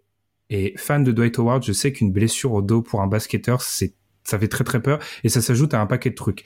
Euh, si je reviens début de partie d'épisode précédent sur ma classification, j'avais dit A+, euh, défenseur élite, protecteur de sac. Ça n'a jamais été vraiment trop Kawhi Leonard, il n'a pas cette dimension-là.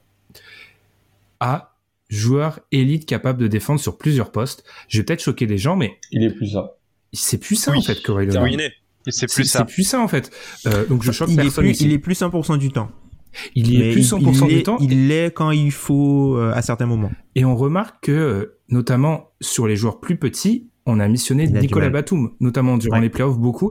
Et du coup, là, je me suis dit, un de- une des promesses du, du package Kawhi Leonard, c'est quand même cette défense élite. Et il reste toujours, sur, notamment, il y a du travail sur Luka Doncic qui est incroyable. Incroyable. euh, sur cette série, mais il a plus cette capacité à naviguer entre les postes. Et euh, quand on pense, quand on regarde le bas de notre DH20, il y a beaucoup de très bons euh, arrières à l'ouest, et je ne fais plus vraiment confiance à Sur Kawhi Murray, il a Leonard. eu un peu de mal hein, dans la bulle. hein. Il a, il a toujours eu du mal sur ses. Alors, il a Il jamais a été. désossés. Murray, c'est pas bien ce qu'il a fait. Il Il était a trop fort. jamais éli- été vraiment élite sur ces joueurs-là, mais là, il a été vraiment en difficulté.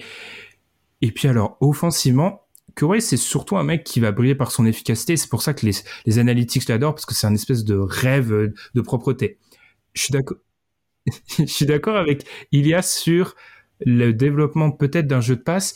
Il n'empêche, on arrive à un stade où regardez les joueurs qu'on a autour en termes de diffusion. J'estime, à l'exception peut-être d'un, qui sont tous à un niveau supérieur de Kawhi.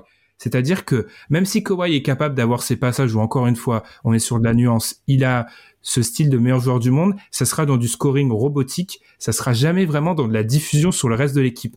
Donc on a un tel niveau de nuance que j'estime que pour que Kawhi retrouve peut-être les sommets, il va falloir qu'il euh, ait ce niveau euh, robotique de d'efficacité euh, sur des des séries où il va peser, il a peut-être un peu moins fait. Et puis quand tu ajoutes le facteur blessure, ça explique que je pense que encore une fois, comme Ilias, c'est un joueur qui mérite d'être peut-être plus haut, mais je peux plus le mettre plus haut. Quand tu Mhm. parles de diffusion, Ben, est-ce que tu parles, euh, est-ce que c'est un synonyme euh, de leadership? Non, c'est plutôt dans la création de La distribution. Ouais, distribution, création de jeu, Mhm. etc. Parce que ça aussi, c'est un des reproches faits à Kawhi, euh, de, de de pas être assez leader. Euh, tout le monde disait par exemple qu'aux Spurs, c'était le trio historique des Spurs, que à, à Toronto, c'était Cal Lowry, et que là, finalement, il n'y a pas vraiment de, de, de, de leader euh, chez les Clippers. Après, encore une fois, on est sur le détail du détail du détail. Ah c'est oui, un euh, mec. Là, on, c'est un- on chipote. Oui, on, on, on, on chipote, mais néanmoins, il y a quand même des choses euh, intéressantes, notamment sur, sur sa capacité défensive, où, où il y avait des fois, moi je me souviens du- de la pub, je sais plus pourquoi, qui disait est-ce que Kawhi peut scorer sur Kawhi? C'était un peu ça, c'était est tellement fort offensivement et défensivement, de est-ce que Kawhi peut scorer sur Kawhi? C'est c'est- voilà, c'était sa réputation. Et moi, du coup, je lui enlève énormément de, sur ce point de vue-là, euh, défensivement. Et il y a un truc qui m'a choqué, c'est que la série démarre et je me dis, et qui est le meilleur joueur sur le terrain Et j'ai pas dit Kawhi. Et ça m'a énormément dérangé. Et à la fin, à la fin de la série, est-ce que tu as dit pareil ou pas? À la fin de la série, j'avais beaucoup plus de nuances. C'est-à-dire, euh, j'en suis moins certain qu'au début de la série. toujours parce le plus que, fort qui gagne. hein. Parce que tu te dis, c'est toujours le plus fort qui gagne, à quel point le supporting cast est euh, meilleur d'un côté que de l'autre, etc. Ok. Mais euh, ça m'a quand même énormément perturbé et je me dis, actuellement dans mon classement, euh, ça se reflète du coup, Mm. que j'ai toujours cette opinion-là. Après, je suis sur le.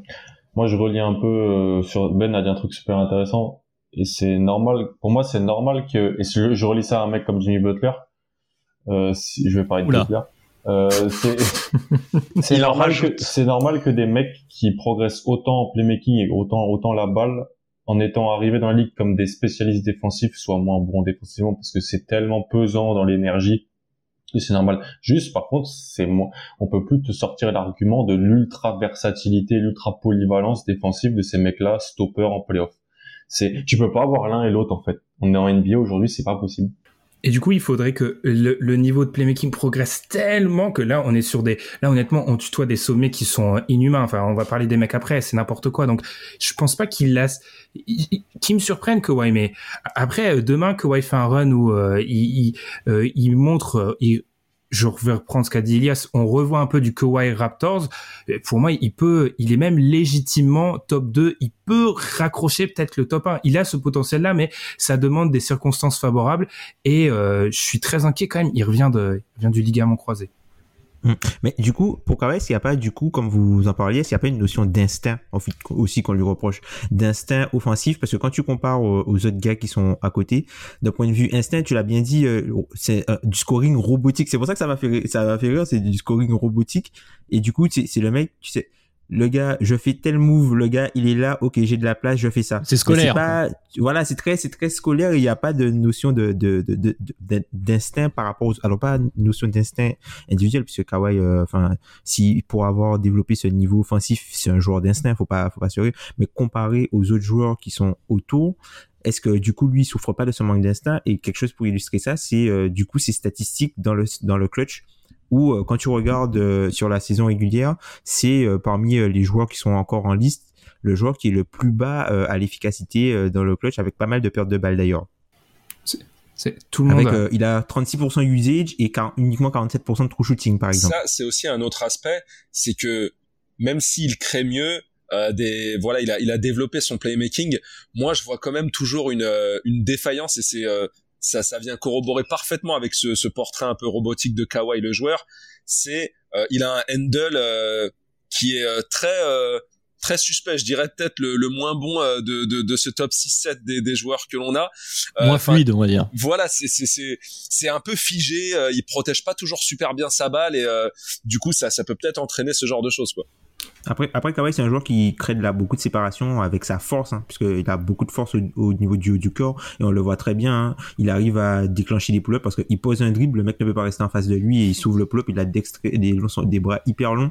Donc du coup, il peut déclencher euh, très haut, mais c'est pas un mec qui crée de la séparation via son dribble, hein, c'est vraiment euh, la force physique. Il prouve qu'on peut créer la séparation autre que par un premier pas élite. C'est intéressant dans comment on analyse les joueurs offensifs.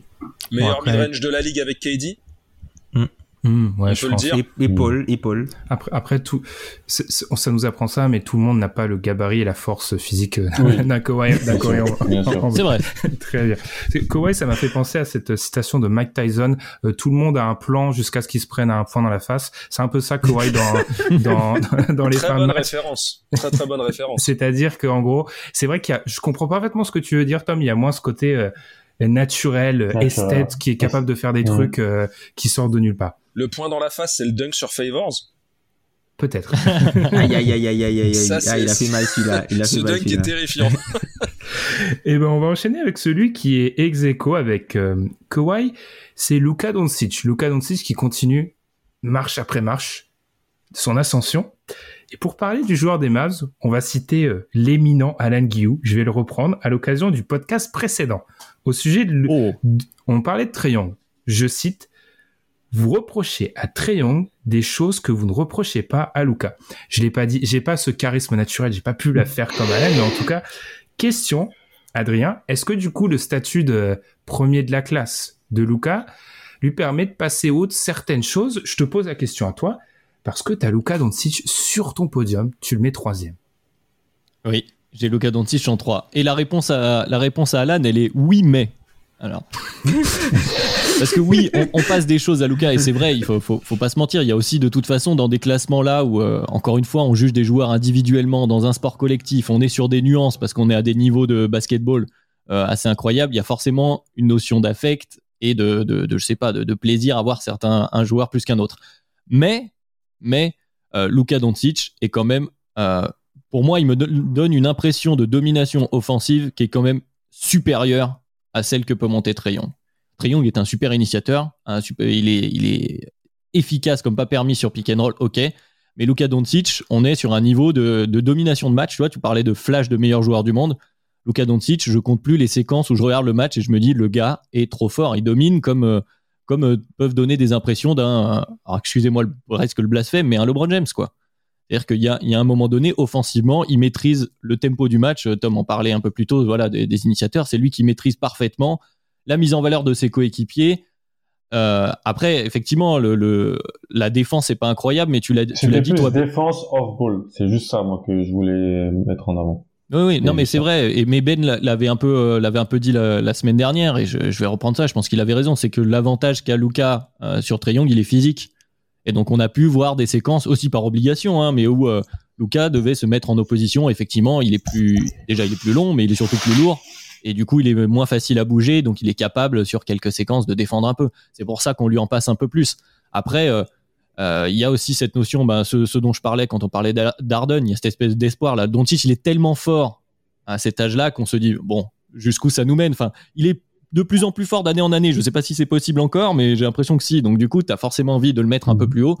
Et puis, euh, comment dire, il y a un narratif sur, euh, bah, ça fait deux fois qu'il sort contre l'équipe euh, qui est la mieux armée entre guillemets. On le répète à chaque fois pour défendre sur lui. Et pourtant, Madiane l'a évoqué euh, juste avant. Quand tu regardes le match pendant la série, des fois, tu te dis mais c'est lui le meilleur joueur.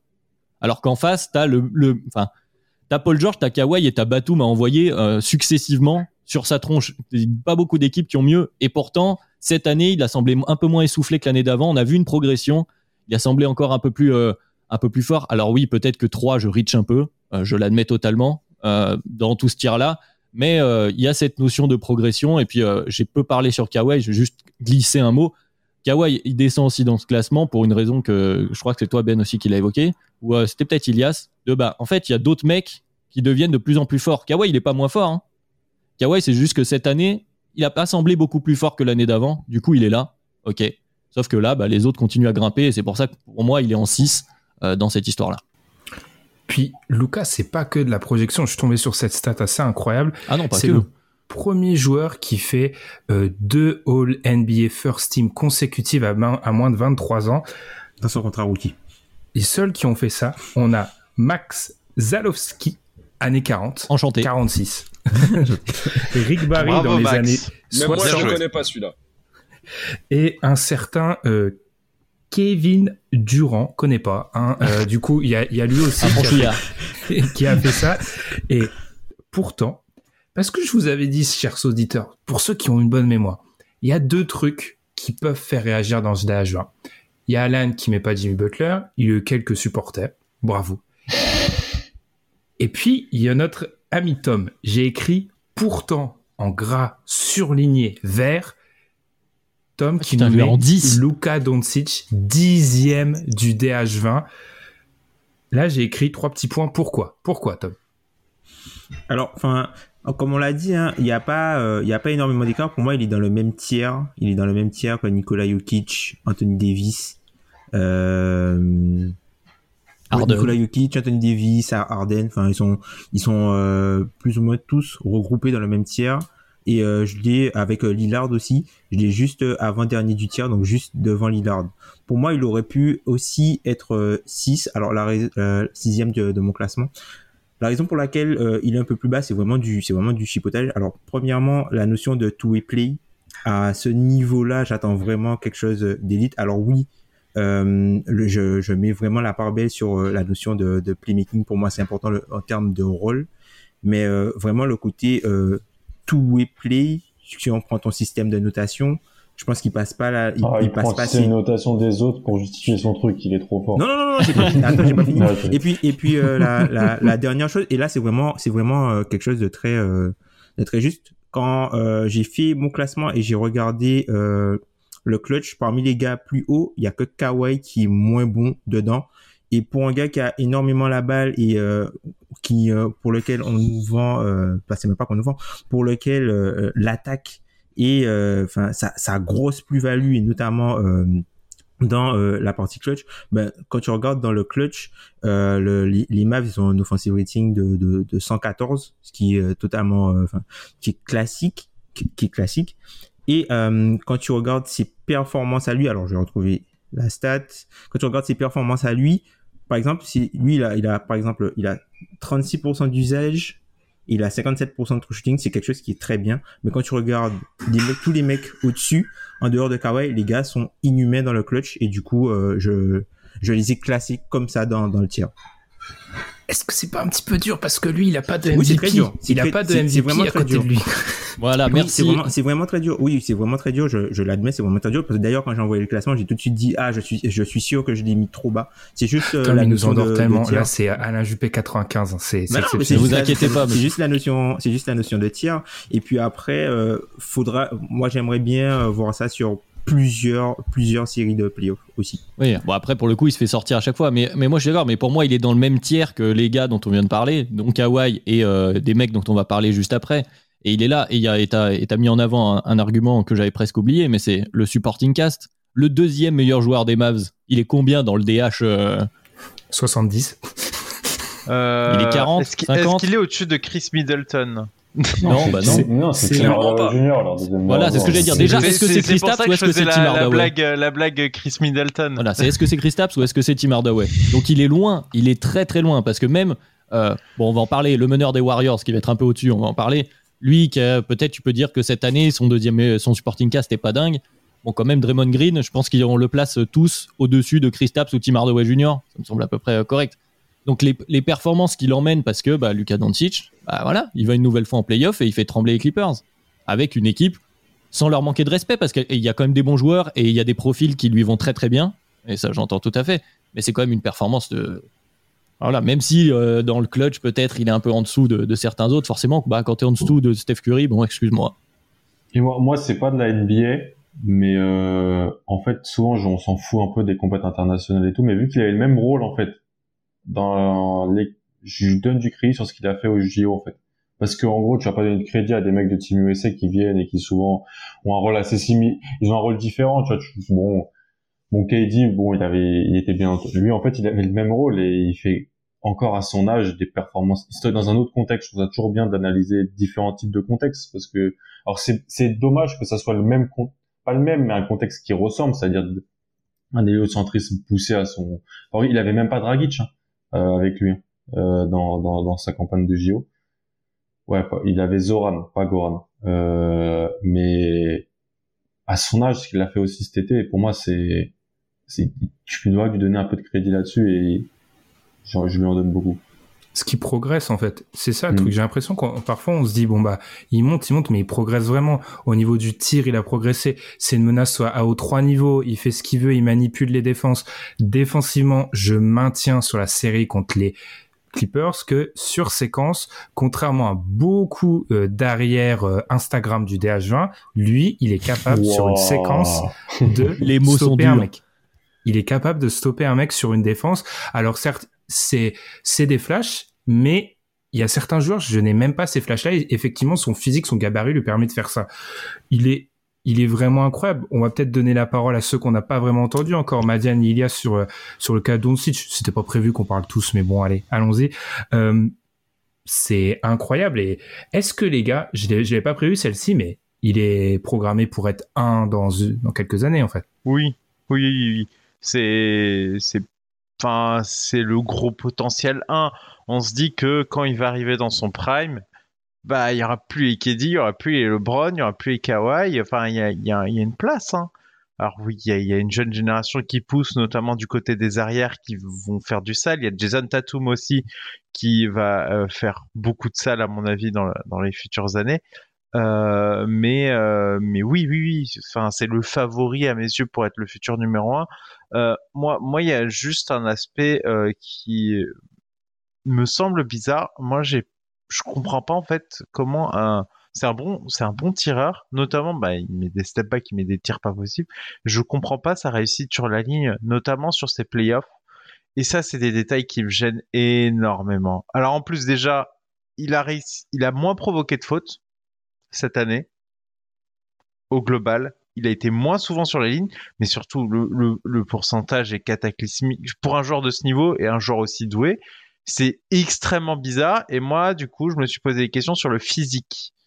C'est-à-dire, euh, est-ce que au moment où il arrive sur la ligne, il n'est pas trop crevé et du coup, il a un pourcentage qui baisse? C'est généralement le phénomène. Quand tu un bon tireur, qui n'arrive pas euh, en playoff parce qu'en en saison régulière il met 70 là c'est 50 c'est un écart statistique trop aberrant. Moi je pense qu'il y a aussi un aspect physique il a besoin encore je pense de s'affiner d'être plus costaud physiquement pour euh, pour pour être meilleur. Et je pense que c'est aussi ce qui lui fait défaut dans le clutch c'est cet aspect physique qui fait que bah il arrive au bout euh, il est cramé et, euh, et c'est ce qui fait qu'il y arrive un peu moins bien. Donc moi je pense que euh, si Luka Doncic réussit à un peu être plus fort physiquement, ça peut devenir euh, un, un, bordel, hein, un bordel absolu, euh, un tel joueur. Et honnêtement, on, on, parle de la série, mais euh, fais-le jouer contre, je sais pas, Portland ou Denver. je, me, je me pose de sacrées questions de ce qui se passe sur le terrain. Parce que là, là, ils jouaient contre, ils ont alterné à 3 et, et, et, ils ont eu du mal. Euh, Portland ou Denver, euh, je demande à voir. Et dernier aspect, il a une capacité en playoff à sortir des mecs du terrain. Il y a des mecs qui peuvent pas voir le terrain en fait quand Luka Doncic est là. Et ça, c'est horrible. T'es obligé de raccourcir tes rotations. C'est typiquement un joueur euh, qui te pose des problèmes énormissimes parce que vraiment, enfin, si t'as pas le matos, euh, t'es quasi mort. Les Clippers l'avaient. Euh, c'est sont les seuls. C'est les, sont les seuls. C'est les seuls. Hein. Euh... Non, Boston peut-être. Non. Oh, Très bien. Là, là, je sens le point Adrien, je sens le point Butler où ça va partir beaucoup trop loin. Je l'arrête donc et je mets une pause parce qu'il y a, je vais te lancer sur le joueur qu'on voit après. Quatrième place, Stephen Curry. Alors le cas Curry, toujours très atypique. Euh, chaque édition du DH20, on a des commentaires qui viennent après la première partie qui nous expliquent ne pas comprendre pourquoi euh, Chef Curry se classe aussi haut. On a eu aussi cette année euh, plusieurs commentaires qui nous expliquent euh, ne pas comprendre pourquoi sur YouTube et Twitter, pourquoi Curry devrait accéder au, au, top 12. Souvent, on explique du coup que Curry serait détesté, ce qui est faux, j'estime, parce que quand on regarde un peu d'analyse, quand on regarde notre DH20 au niveau des auditeurs, ben, spoiler, il est aussi quatrième. Je pense juste qu'au niveau Curry, il faut juste se dire qu'il a peut-être les, les critiques les plus féroces. C'est ça. En tout cas, ce qui est sûr, c'est que critique, on n'était pas vraiment l'année dernière. On était plutôt en stand-by, on attendait. Il avait joué cinq matchs en 2019-2020. C'était une année quasi blanche. Il se retrouve quatrième. Ilias, c'est ce qu'il a répondu à tes attentes? Euh, Ouais, clairement. Euh, après, moi, euh, j'ai toujours euh, énormément aimé le joueur Curry, euh, enfin ce qui représente la manière dont il a un petit peu redéfini les codes euh, et euh, son, son, son, ultra domination des, des années récentes. Euh, là, il y a eu deux facteurs sortie de grosses blessures.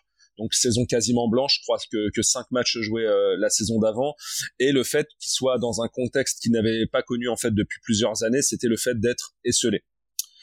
Donc la question, si la question c'est de savoir s'il a répondu aux attentes, et assumer son rôle euh, en l'absence euh, de Clay euh, et le départ de, de, Durant La réponse, elle est plutôt évidente. Il, est sur son record en carrière au scoring. 32 points de moyenne et 42% à, à 3 points avec je crois quasi 12 tentatives c'est colossal, euh, mais euh, c'est n'importe quoi. Et euh, en fait, voilà, c'était ma grosse euh, interrogation. Et euh, en fait, je pensais pas le voir aussi dominant tout en étant moins bien entouré, parce que c'est quand même un joueur qui a qui a besoin d'un certain système, d'un certain écosystème, je dirais même pour donner sa, sa plénitude depuis plusieurs saisons. Et là où on l'a vu là cette année vraiment je l'ai vu fracasser des défenses bah voilà seul comme un grand garçon quoi. Il a il a même une pointe je crois à 62 points en début de saison face aux Blazers tu sais comme s'il y avait euh, un message euh, à envoyer à quelqu'un. Bref le, le, mec est, est, trop fort et trop talentueux et euh, enfin rien que sur cet aspect là pour moi il, il reste tranquillement positionné dans, dans le top 5 maintenant on va voir la suite. On va on va voir ce que ce que déjà va donner le, le, le contexte Warriors cette année parce que c'est surtout une question euh, le concernant, euh, parce que ça m'étonnerait en tout cas que le roster des, Warriors ne bouge pas. Là, Curry, il arrive dans sa 33e année, euh, je crois Clay et Draymond dans leur 31e ou 32e, donc je pense pas que Bob Myers les laisse longtemps faire mumuse avec Wiggins, Wiseman, Kuminga et compagnie. Tu prends les trois, tu rajoutes quelques pics, tu mets un joli ruban et t'envoies tout ça à Washington ou ailleurs et t'essayes de, de faire un dernier run avec ces Warriors. Très bien. Euh, Curry, je rajouterais une chose. Je l'avais entendu chez Pew, peut-être chez Nate Duncan, seul joueur en NBA qui te permet d'avoir deux non-shooters vu la, je sais pas, la peur, la peur qui crée chez les joueurs. Et euh, j'avais parlé des stats de shoot longue distance d'un triangle. J'avais comparé triangle d'Emily Lillard et Stephen Curry. Stephen Curry a plus de 9, on est à 9, je crois, 9 de, de mémoire. Il est à pratiquement 40%, à 9 mètres à 9 mètres. Quoi. C'est, c'est, c'est inhumain et pourtant, Alan, tu l'as derrière Luca et Kawhi. Alors pourquoi? C'est une bonne, c'est une bonne question. Euh, je, prépare un dossier pour défendre Curry. Je vais devoir euh, le, ne pas le défendre. Juste ouais, ce que tu as dit sur le, le délire de non-shooter, il avait le pire spacing euh, d'une équipe potable, je pense, l'an dernier. Le pire roster offensif même, le pire roster offensif de tous les mecs qui sont là. Hein. Ouais, mais moi je voulais vraiment focus sur le spacing en fait, parce que quand t'es, quand tu joues avec Looney et Green déjà, t'as pas, voilà, Wiseman, Oubre commence la saison horriblement à 3 points et il finit à 31% à 3 points. Alors oui, il en prend, tu dois respecter, mais voilà. Il jouait avec Wiggins. Wiggins, c'est le seul mec euh, shooter, quoi. Euh, c'est vraiment pour un joueur qui génère tout ce qui est tout, le délire. On en parlait pendant longtemps. Tom en parlait pendant longtemps pendant le podcast. La gravité que pouvait générer Steph Curry quand il était sur le terrain. Bah, c'était aussi possible parce que t'avais Clay Thompson, parce que t'avais des mecs qui pouvaient m'aider. Bon, KD et compagnie, j'en parle pas. Mais euh, là, c'était un peu à nuancer. Et il y a un compte Twitter, j'invite aux gens de le follow, c'est les actions offensives sauvées par Steph Curry. En fait, euh, c'est à chaque fois des clips de 24 secondes où pendant 15 secondes c'est horrible, genre ce qui se passe c'est affreux et puis il finit par, je sais pas, prendre un tir à 10 mètres et il le met. Et il y en a plein en fait, je me, je me rendais pas compte qu'en fait euh, l'attaque des Warriors, on va se le dire, hein, c'est dégueulasse. Enfin, euh, oui. Steve, Steve Kerr est souvent vu comme un coach qui faisait bien jouer ses équipes et tout. Alors peut-être, mais de, moi je trouve que depuis trois ans ça joue très mal en fait, du coup aux, Warriors. Et, et Curry masque un petit peu tout ça parce que c'est un joueur très beau à voir jouer et parce que c'est un joueur très spectaculaire qui peut sauver des actions. Pourquoi je l'ai derrière euh, Luca et Kawhi euh, Je vais faire, euh, je vais pas, je vais, faire comme euh, Tom, je vais faire un le politicien. Euh, il est dans le même tiers, mais c'est la vérité, il est dans le même tiers. Enfin, c'est les mêmes, pour moi, c'est le même groupe de joueurs. c'est le même groupe de joueurs. tu peux aller en finale NBA si Steph Curry est ton meilleur joueur tu peux gagner un titre si Steph Curry est ton meilleur joueur. Euh, ça s'est déjà passé. Je pense que ça peut se repasser aujourd'hui. Euh, il y a moins de two-way euh, possibilités. Je, je tiens, ouais, voilà. Je crois que quelqu'un a dit tout à l'heure, c'est peut-être le moins, sur Harden, je crois, c'est le moins bon joueur défensif du top 10 ou un truc comme ça. Non, pour moi, c'est Curry. Euh, ah, mm, ouais. C'est c'est Luca et mais Curry pour moi euh, te pose plus de soucis défensifs si Carden. En fait. Euh, il a les mêmes limites physiques que sur Young Ou... Ouais, il est un peu plus grand quand même. Oui. On a dû faire plus de choses quand même en, en playoff. Euh, ouais, mais comparé à Harden et Doncic, c'est ça que je veux voilà. dire. Voilà. Euh, je, j'espère, c'est un peu de la projection. J'espère que Luca pourra euh, défensivement tenir peut-être plus de profil en playoff que, que, que ne pouvait Steph Curry. Après, plus, il est plus, il est moins ciblé en fait Curry. J'ai l'impression que les années précédentes. Ouais, parce que t'as d'autres mecs à cibler dans le 5 en fait. c'est vrai alors qu'on peut, on, aurait pu croire que bon une, une paire d'ailiers Oubre, Wiggins, franchement c'est pas horrible défensivement, mais, mais malheureusement quand tu avais Wiseman sur le terrain c'était c'était ça qu'on ciblait tout de suite. Euh, c'est vraiment pour moi c'est trois joueurs que j'ai au même niveau. Il a fallu les mettre comme tu l'as dit, je, projette un peu Luca, euh, comme on peut le faire chacun, comme j'ai pu projeter Zion en 20 e et, je, et, je- et la part belle à- aux, aux ailiers euh, tout est donc Kawhi au-dessus. Mais c'est le même joueur pour moi. D'accord. Adrien, vas-y, je sais ouais, que t'as par rapport à lire, lire- enfin, aux, aux haters de, de Curry, quand même. euh, Enfin, quelle fin d'année il nous fait? Vous étiez devant de- votre télé, là Ils gagnent 4 matchs de plus, les Warriors. Ils sont top 5 à l'ouest. Et le gars est dans la course du MVP. Ils finissent sur un 8-1, 8-2. euh, quelque chose comme ça. Les Warriors, il est inhumain. Il est à un niveau. Bah, comme tu l'as dit, les- tu vois, tu parlais tout à l'heure, Ben, de ces joueurs où, euh, bah, là, on y arrive. hein, ces joueurs où des fois, tu étais assis dans ton siège, tu te dis, OK, c'est le meilleur joueur du monde. Bah, ça y est, moi, j'ai revu ce Curry-là et c'est ça qu'on attendait pour revenir à ta question principale. Est-ce qu'on a Mhm. revu Curry euh, qui est Il a potentiellement été là, mais il n'y avait pas KD pour euh, le pour un peu lui l'aider à, à pas avoir besoin de faire tout ça, tu vois. C'est ça. Et, et la question, c'était voilà, est-ce qu'on allait pouvoir le retrouver comme ça? Bon, ben, comme tu l'as dit, Alan, hein, Steph Curry, je pense aussi comme toi, en 2021-2022, si c'est ton meilleur joueur, il est potentiellement, voilà, il peut t'emmener au bout. Très bien. C'est pas marrant, on est d'accord. Les gens nous le disent sur Twitter. c'est marrant quand vous n'êtes pas d'accord. Et ben, on y arrive. Avant- Eh ben on y arrive. Avant d'entamer le podium, un nouveau petit rappel. Encore une fois, Joel Embiid 11e, Damien Lillard 10e, Nikola Jokic 9e, Anthony Davis 8e, 7e, James Harden, petit trou, et ensuite Execo, Kawhi Leonard, Luka Doncic, Stephen Curry 4e. Pas trop de débat sur Stephen Curry. Mais alors maintenant, place au podium, et là, c'est la guerre. Alors, un podium avec un débat féroce entre Moi, je vais vous laisser, je vous laisse. Je sais qu'il doit se battre, donc euh, troisième et deuxième. Un débat qui oppose LeBron James et Giannis Antetokounmpo. Vous devinerez donc qui est premier. Euh, une opposition qu'on leur retrouve en fait partout les gars. Euh, ESPN, Sports Illustrated. Je parlais de ces classements actuels. Tous on se débat entre 2, 3, Giannis, LeBron. Et encore une fois, pour empiéter un petit peu sur le podcast de la semaine prochaine, c'est même un débat qu'il y a dans vos votes, chers auditeurs, parce que il y a une différence infime entre 2, 3, Giannis, LeBron. Chez nous, c'est finalement LeBron James qui se classe deuxième et Giannis troisième pour départager ce duel de géants. Vous pouvez pas faire un simple 1 contre 1. Il fallait un tag team. Contre team. deux contre deux. Je m'en étouffe. Alors, on a d'un côté, il faut respirer. On a d'un côté une équipe avec Adrien et Madiane. Vous avez tous les deux LeBron devant Giannis, mais la petite particularité par rapport à Alan et Elias, c'est que vous avez Giannis en dessous, mais dans un tiers autre. C'est-à-dire, vous considérez qu'il y a vraiment un écart entre les deux. Et pour représenter les Outre-mer, Tom et moi-même, les deux seuls qui ont Giannis devant LeBron James. Tom, je te laisse commencer. Je te fais la table dans la main pour rentrer dans le ring. Euh, comment tu expliques le choix de faire passer ce blasphème, de faire passer Giannis devant LeBron James? Le présent. Le présent, tout simplement. Euh, tout simplement parce que, Giannis, euh, ce qu'il a fait sur la fin de saison, moi, franchement, pas, je pensais pas, je le pensais pas capable de pouvoir faire ça. Et on a vu, je pense, euh, quelques limites euh, de LeBron James. On voit que le, LeBron James, il commence à, à vieillir euh, vraiment un petit peu. À un moment, il a été mis dans les cordes face aux Suns il avait du, enfin on connaît l'action typique de LeBron James le, le post-up post-up je décale trois points post-up post-up je finis. Il a été incapable de faire ça face à Michael Bridges. Alors il y a peut-être euh, il y a peut-être la, la notion de blessure hein, mais d'un point de vue terrain je trouve que Giannis a été meilleur que LeBron James cette saison quand il a joué. Il a joué beaucoup plus aussi que que LeBron James. Ça a été une arme euh, létale des deux côtés du terrain.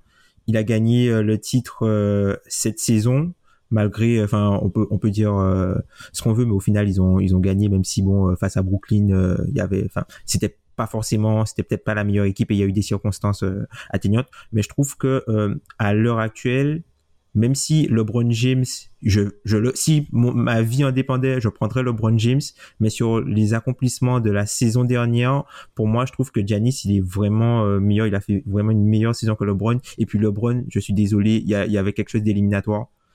0,5 points par possession sur isolation. Non, non monsieur. En playoff Non, ou sur monsieur. saison, en saison régulière? Euh, en playoff, Donc quand il est En blessé. playoff. ben ça, euh, ben, on juge que ce qu'on a. Hein. Ah, ah, Alan, euh, c'est le ring de catch et Alan c'est le c'est le mec sur le qui côté qui intervient Ouais, qui chope la jambe. en fait, c'est l'arbitre qui met un coup quand Euh, dans la team euh, Madra, M- Madrin, oula, Madrien. Dans la référence team Madrien qui commence les gars. Allez, je, je me lance, je me lance et après je te ferai un tag. Euh, en fait, je trouve qu'il y a une réécriture de l'histoire qui, qui me dérange un peu euh, et qui me dérange énormément. C'est-à-dire que Giannis, il, il- euh, Kevin Durant fait une demi-pointure de moins, il sort et en fait vous le faites pas. Point. Et pourquoi vous le faites pas? Parce que euh, en fait, Giannis a dû bénéficier de circonstances pour gagner et c'est pas le cas d'un joueur comme LeBron James. Le James, les circonstances fait qu'il n'est pas au niveau attendu parce qu'il se blesse juste avant et que du coup ça le fait pas, etc. Parce qu'il a le facteur Anthony Davis et qu'il a pas le temps de monter en régime, etc. Euh, mais c'est des circonstances défavorables qui font que LeBron James ne se retrouve pas dans la position dans laquelle il aurait dû être, et c'est des circonstances favorables qui font que Giannis se retrouve dans une position dans laquelle il n'aurait pas dû être.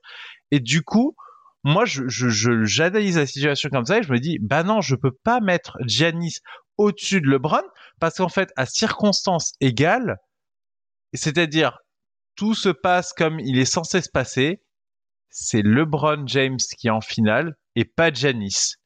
Et désolé, mais moi, c'est c'est important. Alors, ok, euh, LeBron James, facteur blessure, etc. En fait, le facteur blessure a fait en sorte qu'il n'y ait pas de débat pour le numéro 1, mais le facteur blessure ne me permet pas de le déclasser vis-à-vis de Giannis. Et je trouve que les armes que propose LeBron sont d'autant plus létales par rapport à celles d'un Giannis, par rapport à ce qu'est Giannis. Et Giannis est un énorme. Là, on parle de. Enfin voilà, encore là, on est dans dans la virgule euh, le entre les très très très très forts de la ligue. Hein. C'est c'est pas des gros reproches, mais le, le le kit de LeBron James est vraiment à mes yeux plus létal en playoff. Et euh, et euh, je trouve à chaque fois que euh, ça se passe pas très bien pour LeBron James, on, on, on, lui en met beaucoup, alors qu'en soi, bah ouais, il se blesse juste avant, ok, il était pas à fond en playoff, ok, Anthony Davis blesse, il sort, ok. Mais euh, si s'il y a pas tout tout ça, euh, euh, la finale, euh, la finale il y est. Et si Kevin Durant fait une demi pointure de moins, euh, Giannis il y est pas. Si Harden se blesse pas, Giannis il y est pas. Euh, si Kyrie se pète pas, euh, si oh, alors là, euh, alors là, je crois qu'on n'a pas vu le, début, le même début de série.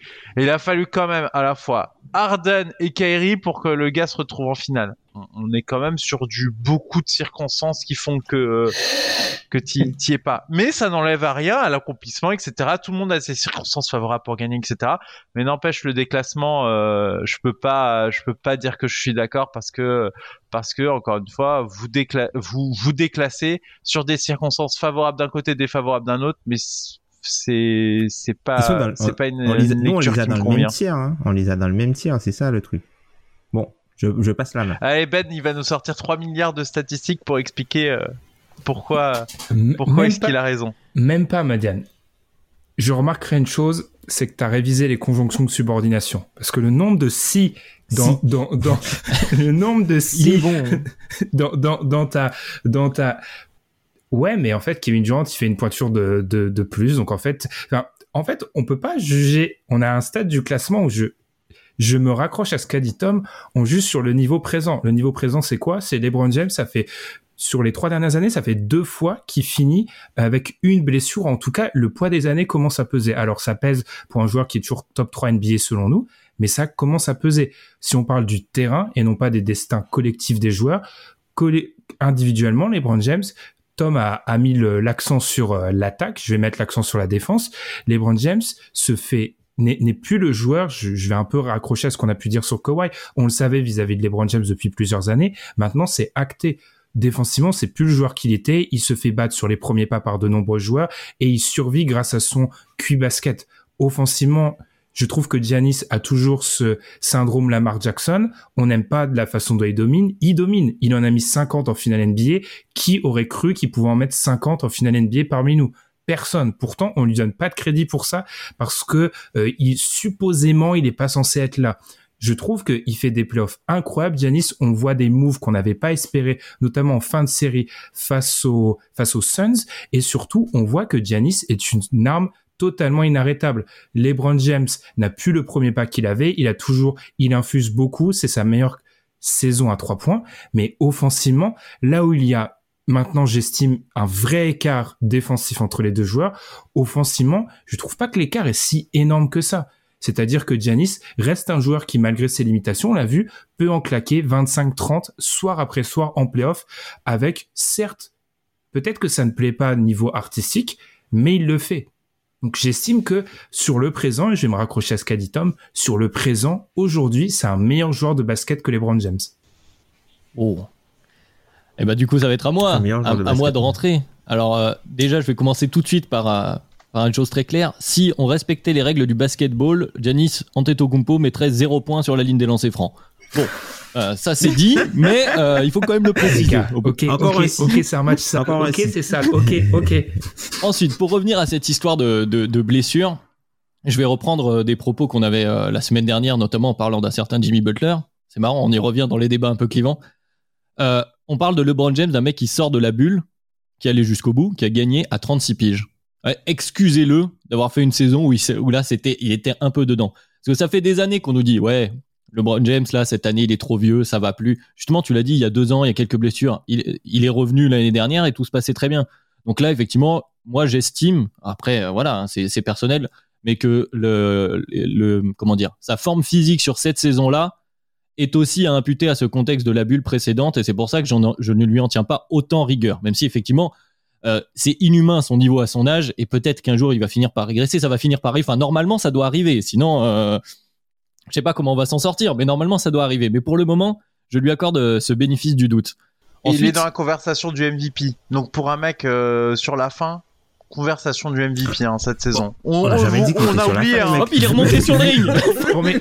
ah, il, te, il, te, met un coup dans le. Bref. Mais non, mais je suis désolé. Le mec, on dit qu'il est fini. Le mec était dans la conversation du MVP. Ah, il a pas dit qu'il était fini. on a juste dit qu'ils sont dans le même tir. Non, on non, jamais dit ça. ça. N'exagère pas la position des adversaires, Madiane. Ça joue contre nous. Euh... Ah, je m'en fous, homme de paille. On s'en fout. Exactement. Sans les Calmez-vous, Monsieur Pro. Euh, du coup, il non. il débattait avec Skip Bayless, genre. c'est un peu ça. On arrive à. Il avance ce podcast, ça fait plus d'une heure et demie qu'on enregistre, donc euh, ça fatigue. Mais euh, non, mais vraiment, moi aussi, le facteur, en fait, le facteur qui me fait finalement avoir Giannis un tiers en dessous, parce qu'elle est là, la discussion, là, on s'écharpe sur des micro-détails et sur des, des, des ce qu'on valorise plus ou moins entre les blessures, le présent, etc. Moi, ce qui me gêne et qui me gênera toujours avec Giannis, et j'en suis désolé, même après cette performance-là, c'est que je fais un peu mon Alan, j'ai besoin de pull-up. Ça m'énerve dans une fin de match serré de pas pouvoir systématiquement donner la balle à Giannis parce que quand j'ai Giannis, j'ai besoin d'avoir un Chris Middleton ou un mec qui est un fort créateur à l'extérieur qui est capable de prendre son shoot. Sinon, je suis coincé. Alors oui, cette année, les Bucks étaient bien plus forts que tout le monde. Ils ont éclaté tout le monde. T'as pas trop eu besoin d'aller dans le clutch, heureusement. Et bon, parfois, Giannis a quand même fait des, performances. Je vais rien lui enlever. Hein. Mais moi, ça me gêne philosophiquement dans le basket que mon meilleur joueur en 2021, je ne puisse pas compter sur lui systématiquement, lui filer la balle, me dire c'est bon, je suis tranquille. Ça m'embête, ça me gêne systématiquement. Et avec le LeBron James, je n'ai pas ce souci, et c'est pour ça qu'il est encore au-dessus. Et comme disait Madiane, effectivement, Durant est passé devant pour plein de, choses, on y, reviendra rapidement. Mais pour moi, je garde aussi quand même mon adage, euh, toujours, on ne parie pas contre le LeBron James. Oui. On va donner la parole aux arbitres. Ça fait longtemps que j'ai pas regardé le catch. Triple H, Vince McMahon, je sais pas, euh, Alan, mhm. Ilias. Euh, Alan, on va commencer par toi. Tu donnes le, ouais, enfin, je vais leur, je leur demande, ils donnent le point à qui? Les deux, on les bronne devant Janice. Enfin, bref, donne ton avis, du coup. Euh, très honnêtement, c'est peut-être nul, mais en fait, je crois que j'ai LeBron juste là par respect. Pour, alors c'est peut-être pas le but hein, de faire un DH1 par le respect, mais j'ai pas réussi à, à me dire que Giannis Antetokounmpo était aujourd'hui un meilleur joueur que LeBron James. Vous avez peut-être raison et peut-être qu'en fait je vais le voir dans un mois euh, au début de la saison régulière. Euh, par contre, Giannis m'a m'a vraiment euh, bluffé sur la fin de sur les playoffs. Alors, il a fait des circonstances atténuantes, d'accord. Déjà, le fait qu'il arrive à jouer la finale, moi, euh, j'en étais même pas sûr. En ouais, après le, le, genou là. Ouais, alors c'était, en fait, oui, c'était sûrement beaucoup moins grave qu'on aurait pu le penser, mais il a quand même, il a sûrement joué cette finale avec une blessure au genou. Hein. Euh, et il, si c'est amélioré euh, match après match. Même si ça s'améliore, euh, il avait quand même, il était pas à 100% pour moi. Et il a montré, alors c'est peut-être le seul, voilà, euh, peut-être que c'est parce que par moment, Joe Holiday et Chris Middleton ont été incandescents à côté, mais il a montré que c'est le seul joueur qui, sans un, la peur du pull-up, a gagné un titre NBA en option 1. Alors moi, je suis obligé, même si philosophiquement, euh, je suis proche de je suis obligé de le mettre dans le mon tier 1 parce qu'il a gagné le titre. Donc, je peux plus lui, j'avais des, j'avais des soucis de, de visualisation, de construction d'équipe autour de lui. J'en ai peut-être toujours, mais il a gagné un titre. Il a gagné un titre. Il a toujours passé des tours en playoff quand il devait passer les tours de playoff depuis quelques années. Euh, la, la, dernière fois qu'il passe pas de tour de playoff, ça doit être contre Boston, je crois, en 2017-2018 où il était la moins bonne équipe. Et euh, surtout, avoir Giannis Antetokounmpo, je pense que c'est peut-être le plus gros élévateur de plancher de, des deux côtés du terrain sur saison régulière. Et, dire qu'un mec est peut-être plus fort en, en élévation de plancher que LeBron, ça prouve juste que c'est ouf son niveau. On discutera après. Je suis, je pense que c'est, à l'inverse d'Alan, je pense que c'est le mec le plus facile autour duquel on peut construire un NBA quasiment. J'expliquerai pourquoi. Ilias, ton jugement. Alors, euh, Ilias, on, le rappelle, t'es celui qui donne le plus d'importance au vécu, à l'histoire, donc forcément, ça pèse peut-être. Alors, moi, je vais euh, essayer euh, dans, dans, dans, ce match, dans cette opposition, de, de, de m'expliquer de manière rationnelle. Contrairement à vous. Parce que là, euh, autant je trouve les avis concernant Giannis très justes, mais euh, concernant LeBron, on est parti quand même prendre euh, le pire échantillon de son histoire récente pour pouvoir dire que Giannis était forcément devant. Euh, il faut savoir que s'il prend pas les 130 euh, kilos euh, de pommes de terre que représente Solomon Hill sur la cheville, euh, normalement, à ce moment précis même où il se blesse, il est troisième derrière Jokic et Embiid concernant le MVP.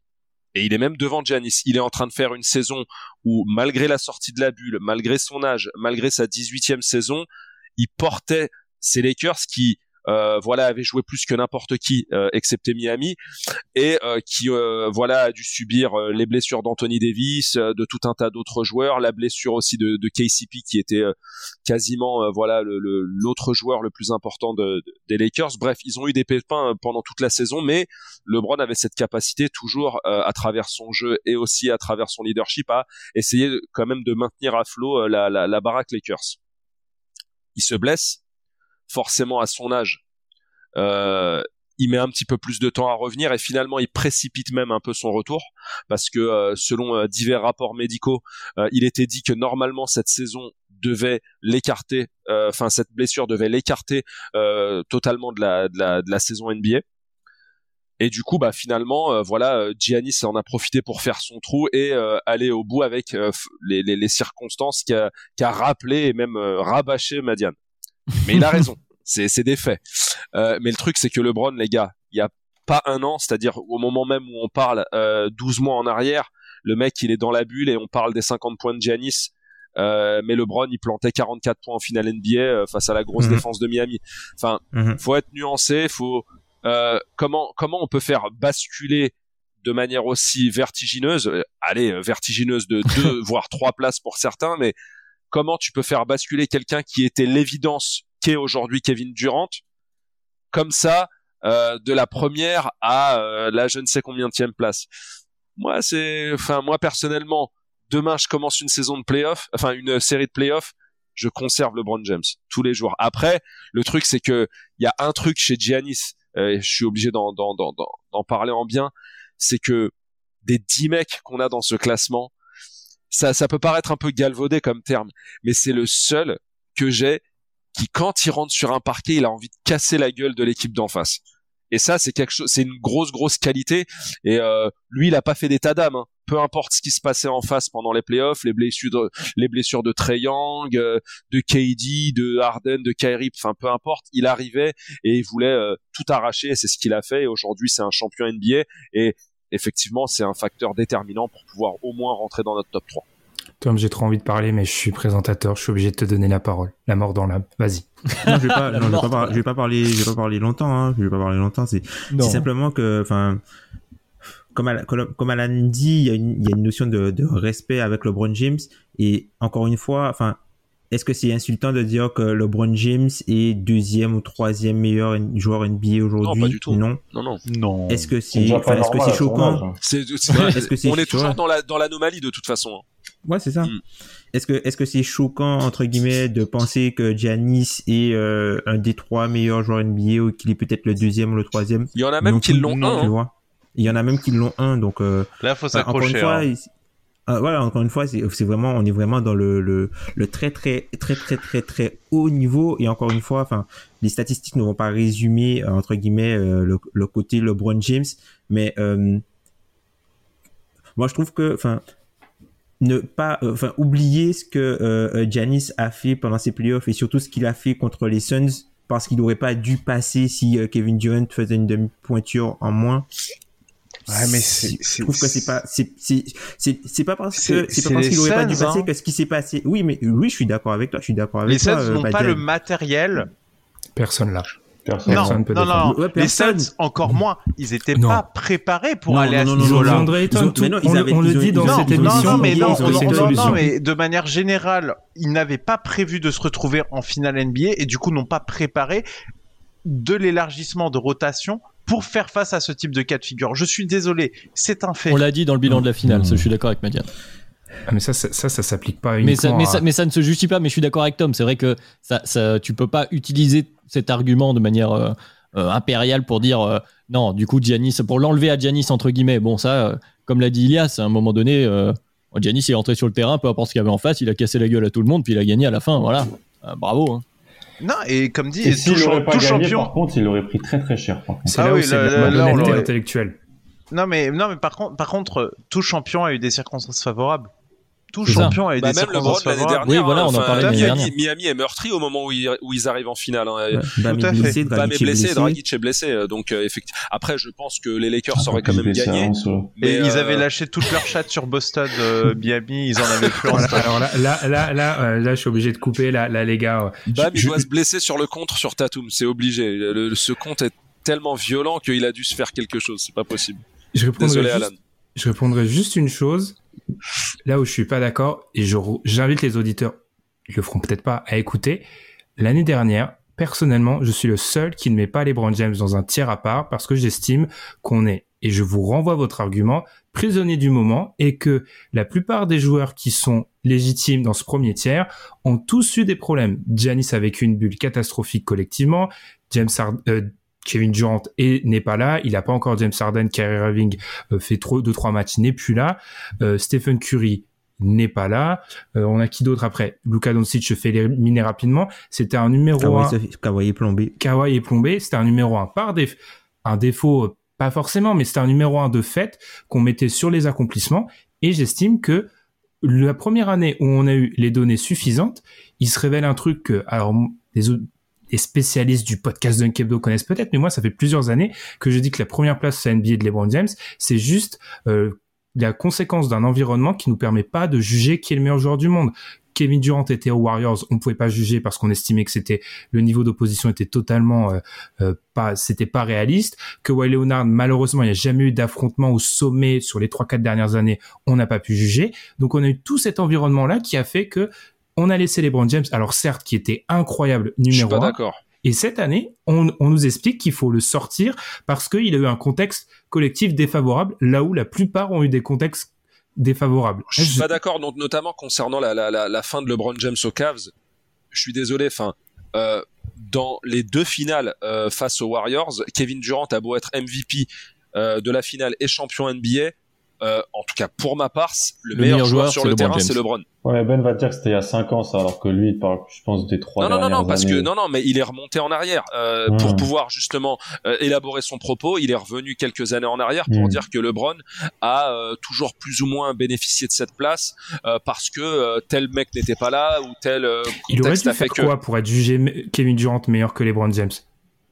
Gagner au KC. Gagner à OKC. Non, Moi, non, ça, non, c'est mon credo. C'est, enfin, je l'ai gardé depuis toujours. Enfin, Je Donc, pas donc, quand il est aux Warriors, il ne peut pas être jugé meilleur que LeBron James. On est d'accord. non. Non mais non mais non mais attends, il aurait pu, que- il aurait parce que pu, mais c'est quoi le niveau de LeBron contexte. James au Cavs? Mais Le je niveau je de LeBron je James déjà, au je Cavs, l'ai c'est déjà n'importe quoi. exprimé. Je te donne un exemple et c'est toujours le même que j'utilise. C'est le match 1 de la finale où euh, le lancer franc euh, de George Hill. combiné à la connerie de J.R. Smith.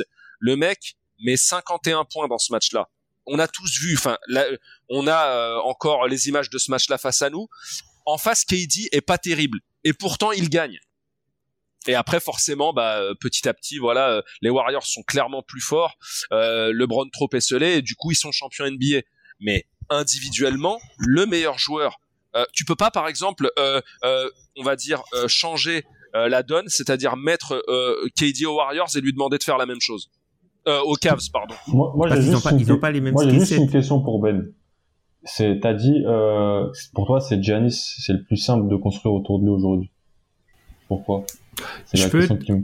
Je peux renvoyer ta question et faire parler Adrien parce qu'il il trépignait euh, beaucoup. Vas-y. Et je Non, non, mais, non, mais on va y revenir parce qu'elle m'intéresse aussi cette question parce que je pense que c'est une question de théoricien. C'est très dunkebdien, euh, si j'ose dire. De- la part- de la part Ben.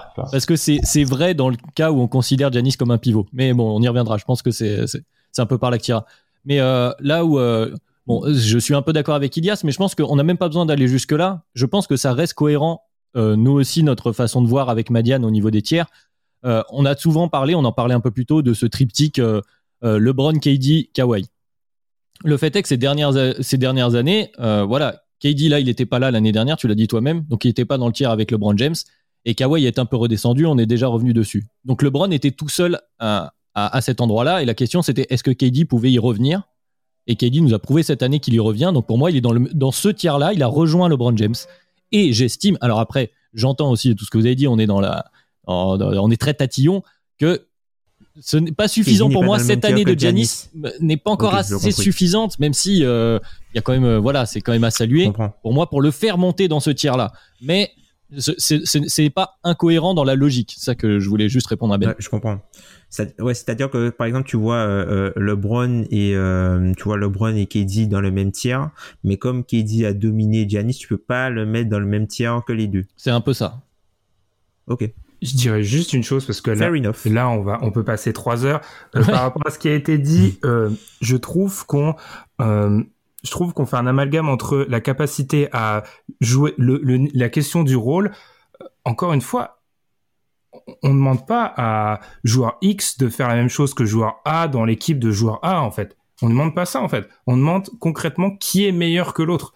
Et j'estime encore une fois que vis-à-vis de LeBron James, encore une fois, hein, c'est c'est pas, enfin, encore une fois, la nuance de la nuance de la nuance. Encore une fois? Ouais, je, je suis obligé de le dire parce que euh, on va nous dire eh non mais c'est un scandale. On est vraiment dans le micro euh, détail. J'estime qu'en fait, LeBron James, vous l'avez dit de vous-même, qu'est-ce que doit faire Kevin Durant pour être meilleur que LeBron James? Gagner au KC. Bah, il est plus au KC. Qu'est-ce qu'il fait? En fait, il y a un moment où on peut pas donner juste le contexte fait que le mec, le mec peut pas être meilleur que LeBron James en fait. C'est-à-dire que Ah, ça dépend. basketballistiquement, il doit faire quoi pour être meilleur? Parce que là, Non, on- ça, Bah, ça- par ça exemple, c'est l'écriture. Le niveau de LeBron James très actuel? Cavs ne justifie je, pas je- ça. je vais te répondre Ben et c'est très actuel et c'est la raison aujourd'hui euh, ça va nous permettre de faire une petite transition peut-être vers la place de numéro un qui est évidente pour tout le monde mais tu vois tu me demandes qu'est-ce qu'il peut faire? Bah par exemple ce qu'il a fait en playoff là là récemment faut que euh, les autres soient, faut que les mecs soient blessés. non Oui, non c'est pas ça, en du tout Non, non, il parle de sa performance c'est-à-dire moi je veux voir de manière euh, voilà factuelle euh, qu'est-ce que peut faire euh, Kevin Durant? Est-ce qu'il est capable de d'emmener une équipe avec lui? Est-ce qu'il est capable d'avoir euh, un, un niveau de production tel que même les joueurs moyens qui sont autour de lui vont élever leur niveau également, au point de nous montrer justement qu'il est ce joueur sur qui on peut compter? Ce que ce que LeBron James a fait toutes ces dernières années. Je trouve qu'il y a un malus à la, il y a, il y a un bonus disproportionné à la, euh, au mec qui avance dans l'ombre, tout le monde, tout le monde est sur lui et tout, il réussit dans un, il y a un trop un malus sur la capacité à performer dans un contexte défavorable. Ouais, mais ça, ça c'est le. Bah, on a, pourquoi on- donc? Bah justement, enfin c'est, enfin tu. Non, parce qu'en fait, t'es, t'es- tu peux pas être pénalisé parce que t'es dans un bon contexte, en fait. bah, on touche les limites du DH20. Bah, c'est alors- le principe de juger des joueurs individuellement Bah attends, euh, mais dans un euh, sport je veux dire. Kevin Durant, il était aussi dans un bon contexte au- à OKC. Pourquoi il en est parti? Ah non, mais ça, c'est, ça, c'est des, Parce qu'il y avait, parce qu'il y avait un meilleur un- contexte ailleurs. Bah oui, mais bon, euh, si ce contexte te, te pousse à l'évidence, après, euh, est-ce que si par exemple, euh, enfin, je sais pas, tu mets James Harden finalement dans ce dans cette version des Warriors, est-ce que lui aussi ne va pas au titre? Ouais, mais tu vois, ça, c'est remplacer tel joueur, faire tel joueur et tout. Là, sont juste sur le basket. basket. C'est pour ça que je donnerais le point à, en toute objectivité à Tom et à, et à, moi-même. oui, bah, bien sûr. Oui, oui, évidemment. hein, évidemment. On a parlé de ce que fait Giannis sur un on terrain, de, en fait. On parle de deux mecs qui ont validé l'arrivée de KD aux Warriors. Donc, qu'est-ce que tu veux faire avec ce, ce Oui, genre non, de mais- dégénéré?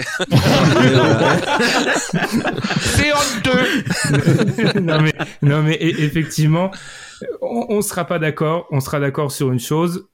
Kevin Durant numéro 1, unanimité, première place du DH20. Je vais pas révéler le classement des auditeurs, mais peut-être qu'il sera aussi premier.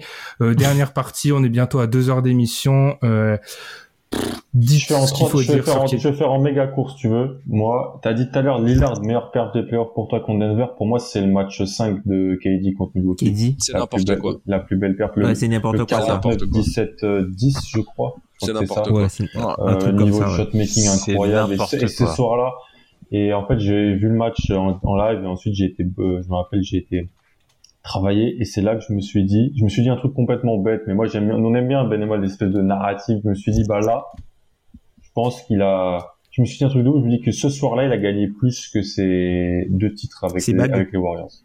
Un espèce de respect, Oui. un espèce de truc, alors qui est peut-être complètement bête parce que c'est parce qu'on C'est juge les très gens par la bague. philosophique, bien sûr. Mais ce soir-là, il a vraiment euh, cette espèce, c'était vraiment le chevalier euh, qui a C'est terrassé la bête. euh, c'est le Incroyable. 45-5-15 de Kevin Durant.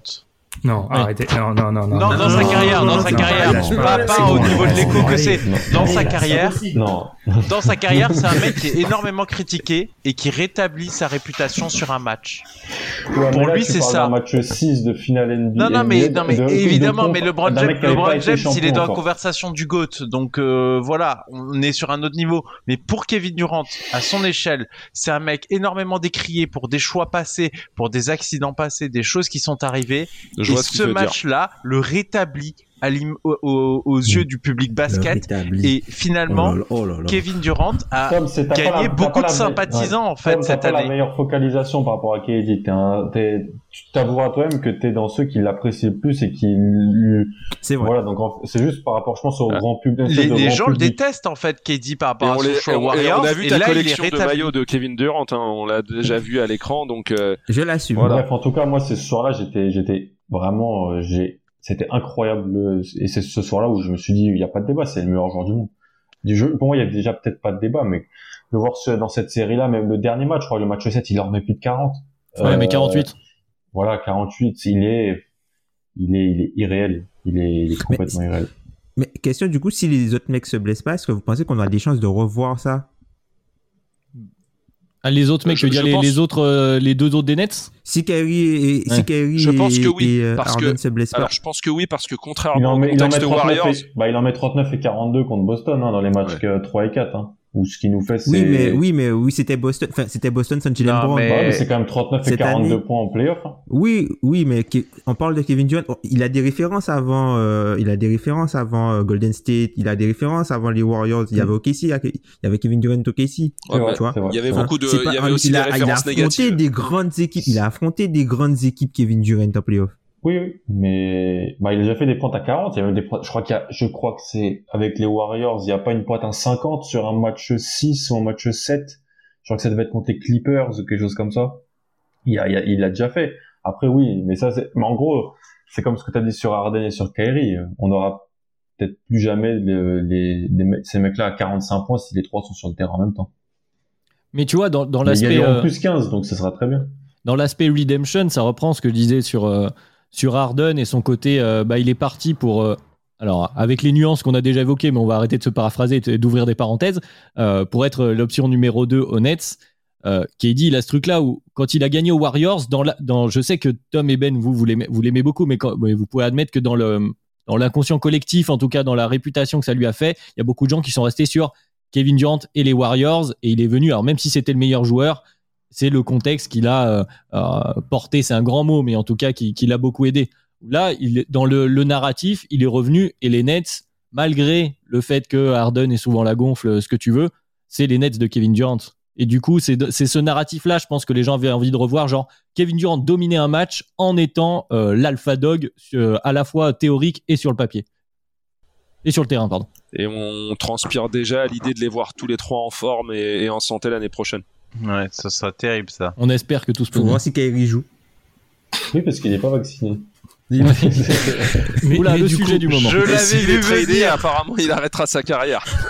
Euh, question. euh, je ne réagirai pas sur ce parallèle de Madiane avec le, le plus grand match du potentiellement un des plus grands matchs du des de, sa ca- de, de- non mais de sa carrière et dans, dans l'image que Image ça change- années 2000, ouais. enfin, Les années le- dans 2010, l'image que ça change pour lui vis-à-vis du public oui Non, arrêtez avec ce match, s'il vous plaît.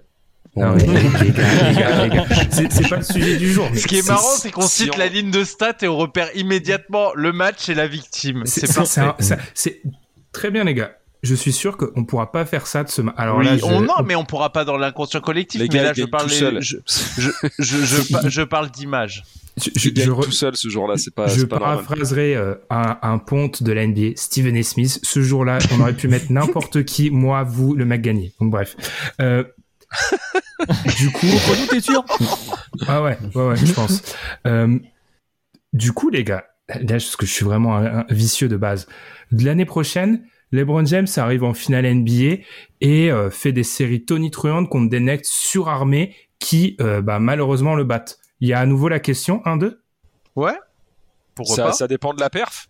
Ça dépend, ça dépend de ce qui s'est passé, le chemin pour aller jusque là, à quel point, euh, à quel point euh, le Est-ce que LeBron James est toujours la première option? C'est-à-dire, est-ce que euh, finalement, euh, même ce que je disais un petit peu plus tôt dans le podcast, est-ce que finalement, euh, euh, c'est pas euh, Anthony Davis qui a pas pris le, Westbrook. le lead? Est-ce que, est-ce que Westbrook va laisser les gens shooter dans, le, dans, dans, dans, dans les dernières minutes? Eh, Est-ce que Westbrook lui ruine son clutch et du coup il perd Dans ce Perso. cas, euh, Perso, je pense pas que je peux mettre euh, Carmelo autour- MVP. autour de- devant KD, euh, même si le, le scénario que tu prédis. Je pense que euh, c'est acté. passe. Je pense pense que c'est acté. Moi, par mais ça, contre- ça n'arrivera pas Par contre, historiquement, ça c'est un, un, un gros si, un très très gros conditionnel. Si les Lakers gagnent le titre cette année,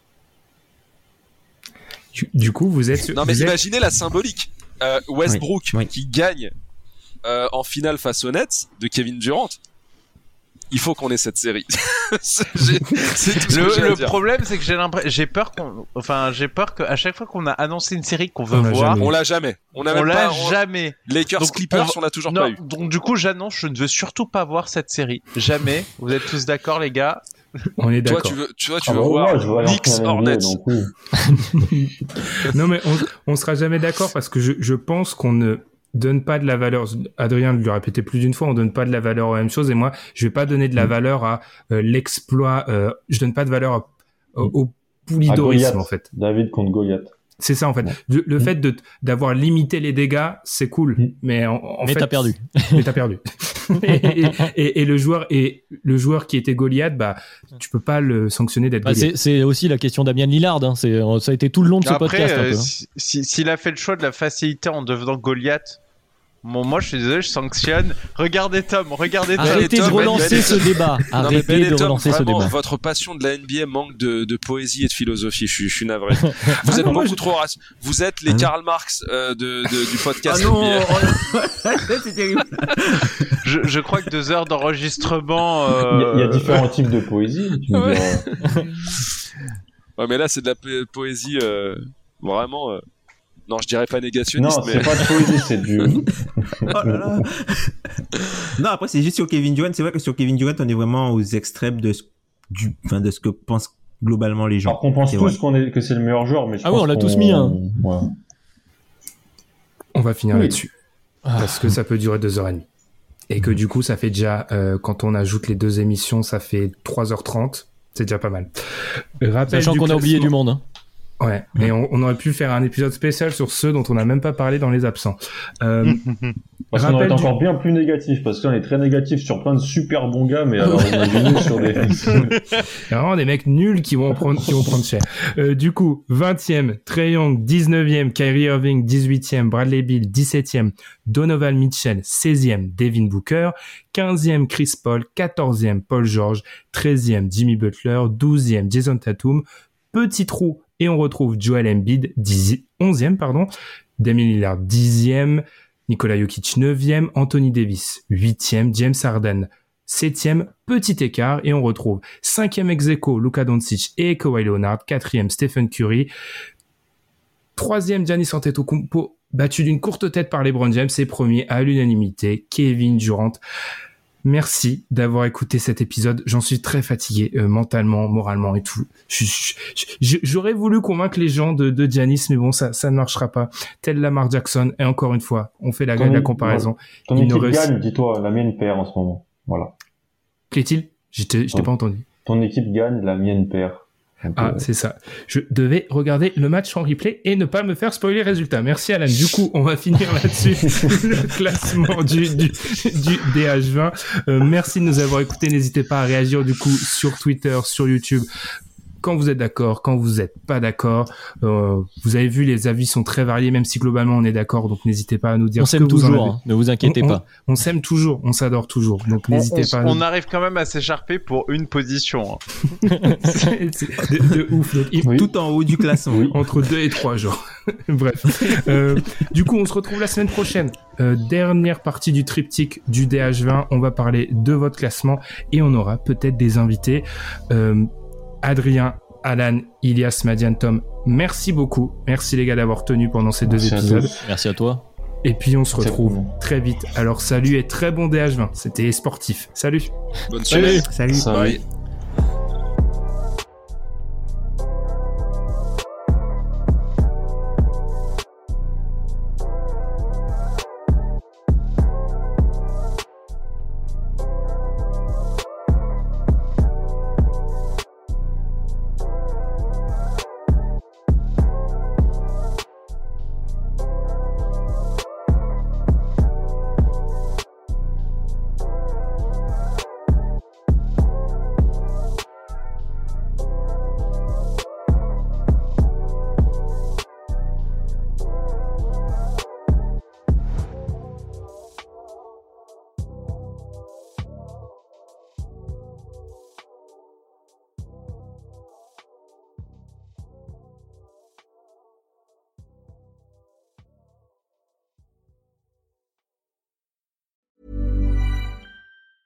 Mom deserves the best, and there's no better place to shop for Mother's Day than Whole Foods Market. They're your destination for unbeatable savings, from premium gifts to show-stopping flowers and irresistible desserts. Start by saving 33% with Prime on all body care and candles. Then get a 15-stem bunch of tulips for just $9.99 each with Prime. Round out Mom's menu with festive rosé, irresistible berry chantilly cake, and more special treats. Come celebrate Mother's Day at Whole Foods Market.